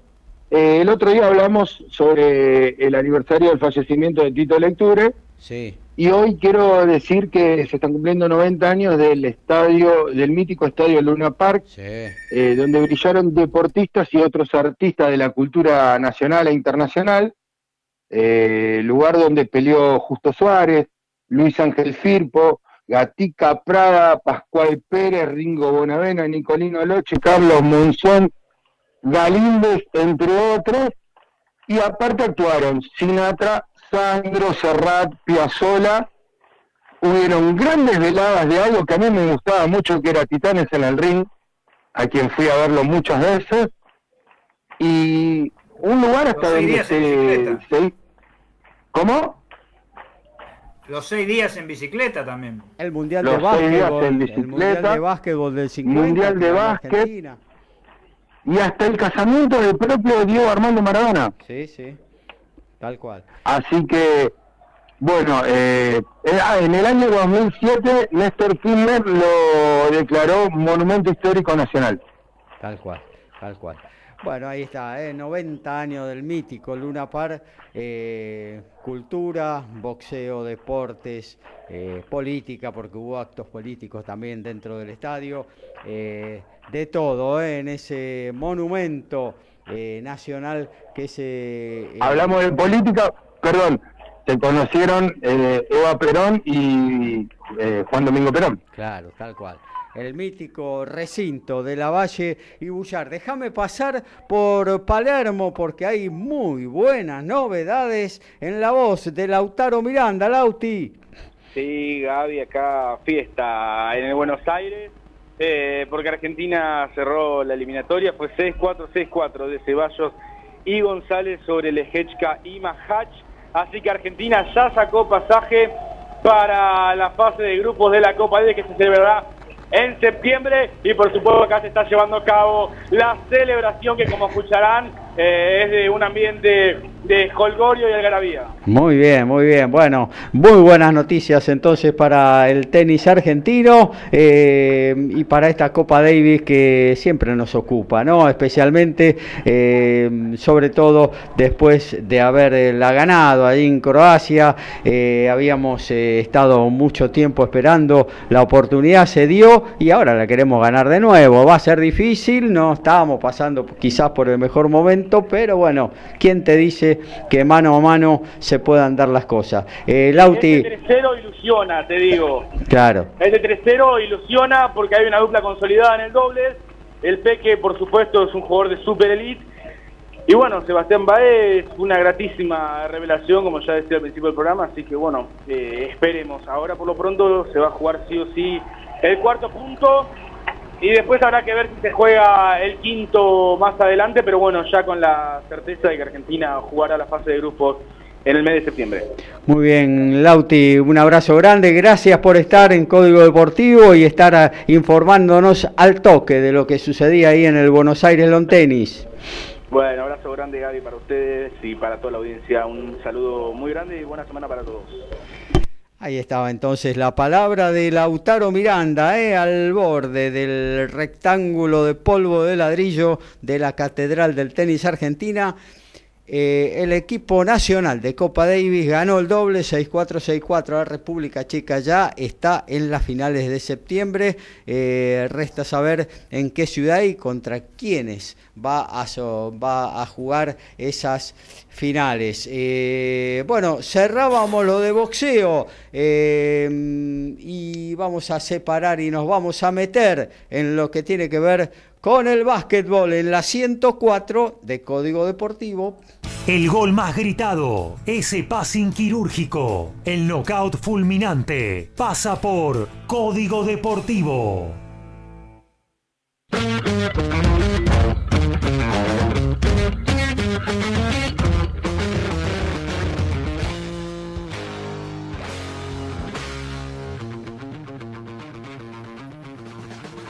Dani.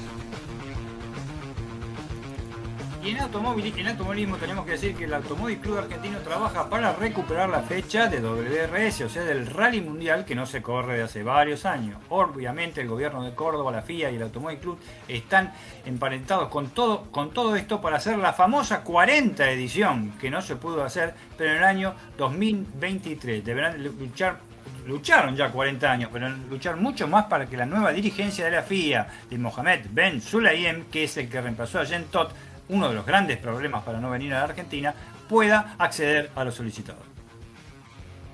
Y Top, Rank nos garantiza eh, dos meses de muy buenas peleas. Por ejemplo, Edgar Berlanga versus Steve Rolls. Esto será el 19 de marzo. El 26 de marzo, Miguel Berchel versus Jeremia Nakatila. El 9 de abril, Micaela Mayer versus Jennifer Hunt. El 23 de abril del estadio Wembley, Tyson Fury y Dylan White. Y el 30 de abril, de MGM Grand de Las Vegas, Oscar Valdés y Shakur Stevenson. Y en básquetbol, en el maravilloso mundo, no tanto ellos, de la, de la NBA, Denver por ahora no mandará a Porter y a Murray a la G League, cosa que se especulaba que podrían hacerlo en las próximas semanas, pero la opción quedó descartada por el momento, sobre todo porque Michael Porter Jr. puede volver en cualquier momento a las pistas. No así con el tema de Murray, que su rotura de ligamentos le impedirá por lo menos no estar hasta la temporada que viene. Muy bien, y ya que hablaste de básquetbol, nos quedamos con la info de la pelota anaranjada. Es el espacio para eso aquí, en la 104 de Código Deportivo, en la voz de Daniel Medina. Y por supuesto, primero, antes que todo, este, rápido, porque vamos a hablar más que nada de la Liga Nacional de Básquet. Tengo una cosa de la NBA que se la quiero decir este, eh, eh, eh, a mi gran amigo ahí, este Ricky Beisa. Sí. Ricky, hay grandes posibilidades, aunque te parezca mentira, que vuelvan los supersónicos. Y no estoy hablando de la serie supersónicos de dibujitos animados, que vuelvan los Sonics a la NBA. Mira. Vamos. la, gobernación de, de, Seattle, del municipio de Seattle, está muy abocado a ello. Hay grandes posibilidades. Recordemos que es un equipo que eh, la gente de Estados Unidos pide a grito que vuelva esa franquicia. ¿Por qué está todo esto? Porque recordemos que fue Y lo de Villarrafo también, Dani. Bueno, bárbaro, pero Oklahoma lo reemplazó. Y Oklahoma no se sabe en qué anda realmente. ¿Eh? Oklahoma puede desaparecer tranquilamente de la franquicia y parece que eh, el tema de los muchachos verdes con el otro gran jugador John Kemp, este, parece que pueden este, volver y el color verde amarillo, y no es la bandera brasileña precisamente, puede volver a la NBA, pero ahora pisando fuerte porque sí o sí tiene otro tipo de apoyo, aparte del privado, que es muy grande, este, obviamente en Estados Unidos no es todo privado, pero este apoyo de, de volver a jugar realmente es muy, pero muy importante. Quería darlo como, como primera noticia porque eh, eh, es, este, es muy importante, sobre todo porque es muy, muy querida la franquicia, la ex franquicia eh, de Seattle. Y lo llevamos a Campazo ahí. Y mira, este, si tenemos en cuenta. Gary de Peyton. Gary Payton, qué jugador, Dios mío. No, qué, qué, pedazo de jugador. Pero si tenemos en cuenta, como nombraste a Campazo lo de ayer, este, Denver volvió este, a ganar, obviamente enfrentó. Denver jugó esta semana con los peores equipos que hay en de los peores equipos que hay en NBA. Desde ya con Oklahoma Thunder, con el cual perdió, perdió, y jugó Facu Campazo y no metió ningún punto. ¿eh? Y con este, un poquito jugó Campazo. Ayer sí tuvo más minutos en la victoria de Houston, el peor equipo, los Rockets. ¿eh? La sin ninguna duda, ganó por 116 a 101 con 31 puntos de eh, Cousin, de Marcos Cousin, que se vistió de, Nicola Joshi, que no pudo jugar por lesión. Eh, Facu aportó, aportó 4 asistencias y 2 rebotes, nada más pero tuvo, y vuelvo, vuelvo a insistir este, eh, en esas pequeñas cosas, ¿no? Este, realmente, ¿por qué vuelvo a insistir en, todo esto? Porque jugó casi 19 eh, minutos, estuvo 19 minutos eh, jugando, no tuvo puntos, y si venimos a lo que le, lo que tuvieron haciendo Haaland y Montemorris, entre los dos metieron 24 puntos en un partido fácil, teóricamente, porque fueron contra los peores. Pero en fin, dejémoslo ahí, es el tercer titular como base si tuviera Murray sería cuarto o directamente estaría en la G-League, pienso yo. Este, y realmente la cosa, vamos a ver, eh, ya prácticamente yo creo que los Nuggets van a ir, van a salir sextos, a lo sumo saldrán quinto en la clasificación para disputar los playoffs. No le auguro después un buen un buen rendimiento en los playoffs. En lo que fue un partido increíble ayer en la NBA y lo último que voy a decir de la NBA fue el puntero, el mejor, Phoenix Suns, le ganó este, con un triple de Johnson sobre la chicharra ¿eh? en el minuto 48 eh, a los New York Knicks que hicieron su mejor partido de la temporada, pero perdieron. 115 a 114, ganaban los Knicks 114, 112. Vi el último cuarto justamente, fue un partidazo. Este, eh, eh, y los Knicks no hay caso, ¿eh? tiene una campaña de 25-38, así que de la que se salvó Volmaro, me parece, ¿eh? porque de cualquier manera se iba a ir, me parece. Los Suns siguen arriba con un increíble promedio de 80% de partidos ganados, 51 jugados, 12 perdidos, y sin su estrella Chris Paul todavía por dos semanas más, ¿eh? por una lesión que tiene. Realmente son cosas serias. Vamos a ver cómo viene la mano porque eh, la NBA ya entra en la, la, parte de definiciones. Ayer los este, el campeón Milwaukee Bucks este, eh, dio cuenta eh, de, los Chicago Bulls por 118 a 112 en un partido con una actuación de Giannis Antetokounmpo que nunca hay que descuidarlo. Y vaya si lo descuidaron los, toros, lo descuidaron los toros porque metió 41 puntos. Mamita querida, así que lo descuidas a ese y olvídate. Y la Liga Nacional de Básquet también está consolidándose en la Argentina con los últimos partidos antes de eh, eh, los playoffs. Vamos a dar nada más que las posiciones porque ya estamos por finalizar el programa y está afincado, está afianzado, mejor dicho, en el primer lugar 15 de Santiago del Estero, ya Gaby, este, con 25 partidos jugados, tiene dos partidos menos casi, ¿eh? casi que casi todos, ¿eh? O imagínate cómo está afianzado.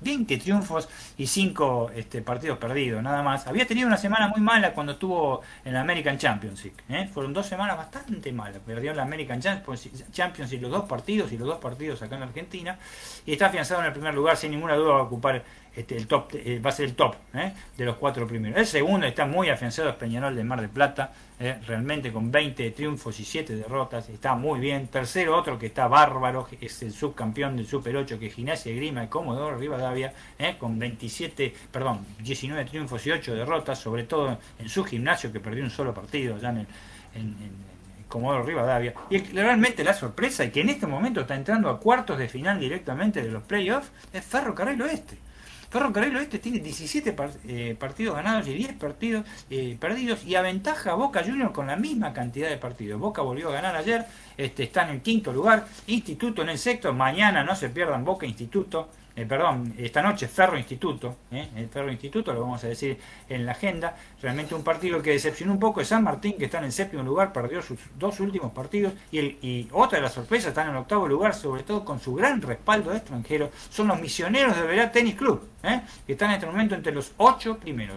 Este, San Lorenzo de Almagro, el pentacampeón, está fuera de todo Está en el décimo tercer lugar con 12 triunfos y 13 derrotas, récord negativo. Y el último que está entrando para disputar los playoffs hasta el momento, es el ascendido del año, mejor dicho, porque no ascendió, pero sí en cuanto a poderío económico adquirió la franquicia, es Riachuelo de la Rioja. Muy bien, muchas gracias Dani Medina. Nos vamos a meter en la agenda, ¿eh? Prepare lápiz y papel que acabamos en la 104 de Código Deportivo. Todos los deportes en un solo programa. Código Deportivo.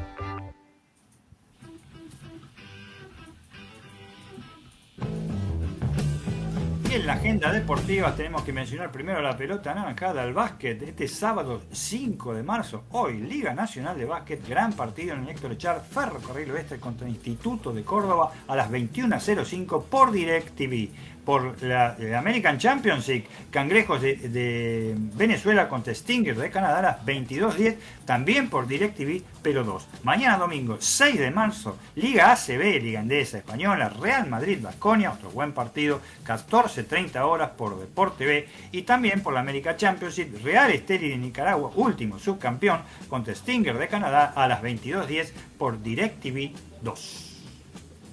DirecTV Sport presentará desde las 22 horas el título Super Mosca Sudamericano entre Carla la Muñeca Merino y Aiza Adema.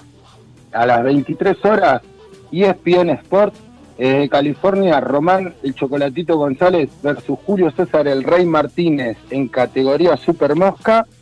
Y a las 23.30 horas, Teis Sport nos presenta eh, la pelea entre Juan el Titán Carrasco y Martín Ruiz en categoría ligero.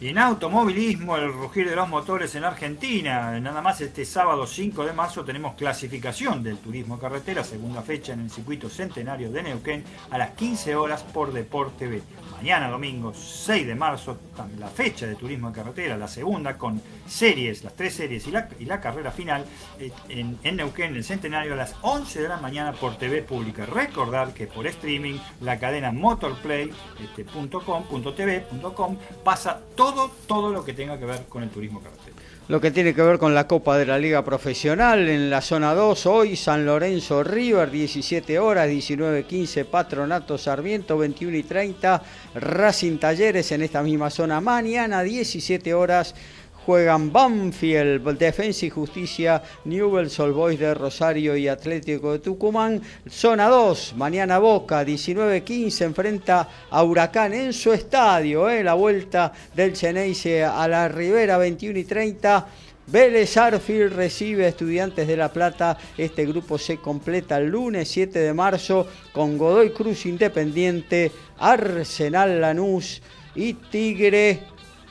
¿Con quién? ¿Con quién juega Tigre? Con Colón en un partidazo por la TV pública.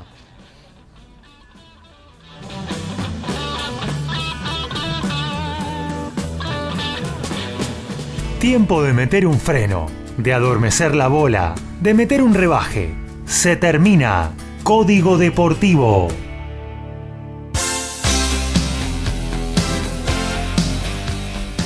Y nos vamos, ¿eh? estuvimos ahí tanto a tanto siguiendo desde el long tenis con Lautaro Miranda la clasificación de la, Argentina en Copa Davis hacia las finales allá después del US Open.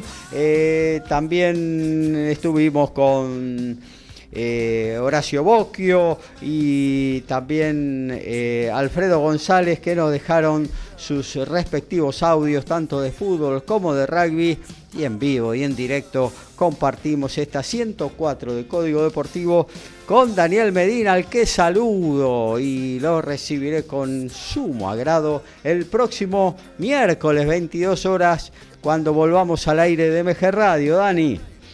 Gracias Gaby, un saludo para vos, un saludo para todos los compañeros, para la audiencia y dos cosas, permíteme decir, en automovilismo, ojalá que hablemos de automovilismo el miércoles y no de otras cosas como realmente abundan las noticias. Y en segundo, y en segundo lugar, ojo que si llueve, gran prueba de fuego para Boca, no por contra el huracán, sino por el campo de juego. es cierto, es verdad. ¿eh? Eh, bueno, Ricky, un abrazo grande, gracias por estar como siempre, el miércoles nos reencontramos. Bueno, Gaby, un saludo para vos, a toda la audiencia, a los compañeros y Dios mediante el miércoles estaremos. Y si llueve o no llueve, esperemos que Chicago gane hoy en Córdoba. Eh, Tierra Santa para nosotros. Y con un puntito firmo, eh. póngame el papel adelante que lo firmo también, eh. ¿Por qué no? ¿Por qué no? Eh? Bueno, muy bien, gracias por estar chicos, gracias a todos los oyentes, eh, que tengan todos un gran fin de semana, nos reencontramos en lo que tiene que ver con el deporte miércoles 22 horas, ¿dónde si no? Aquí en MG Radio, chau chau.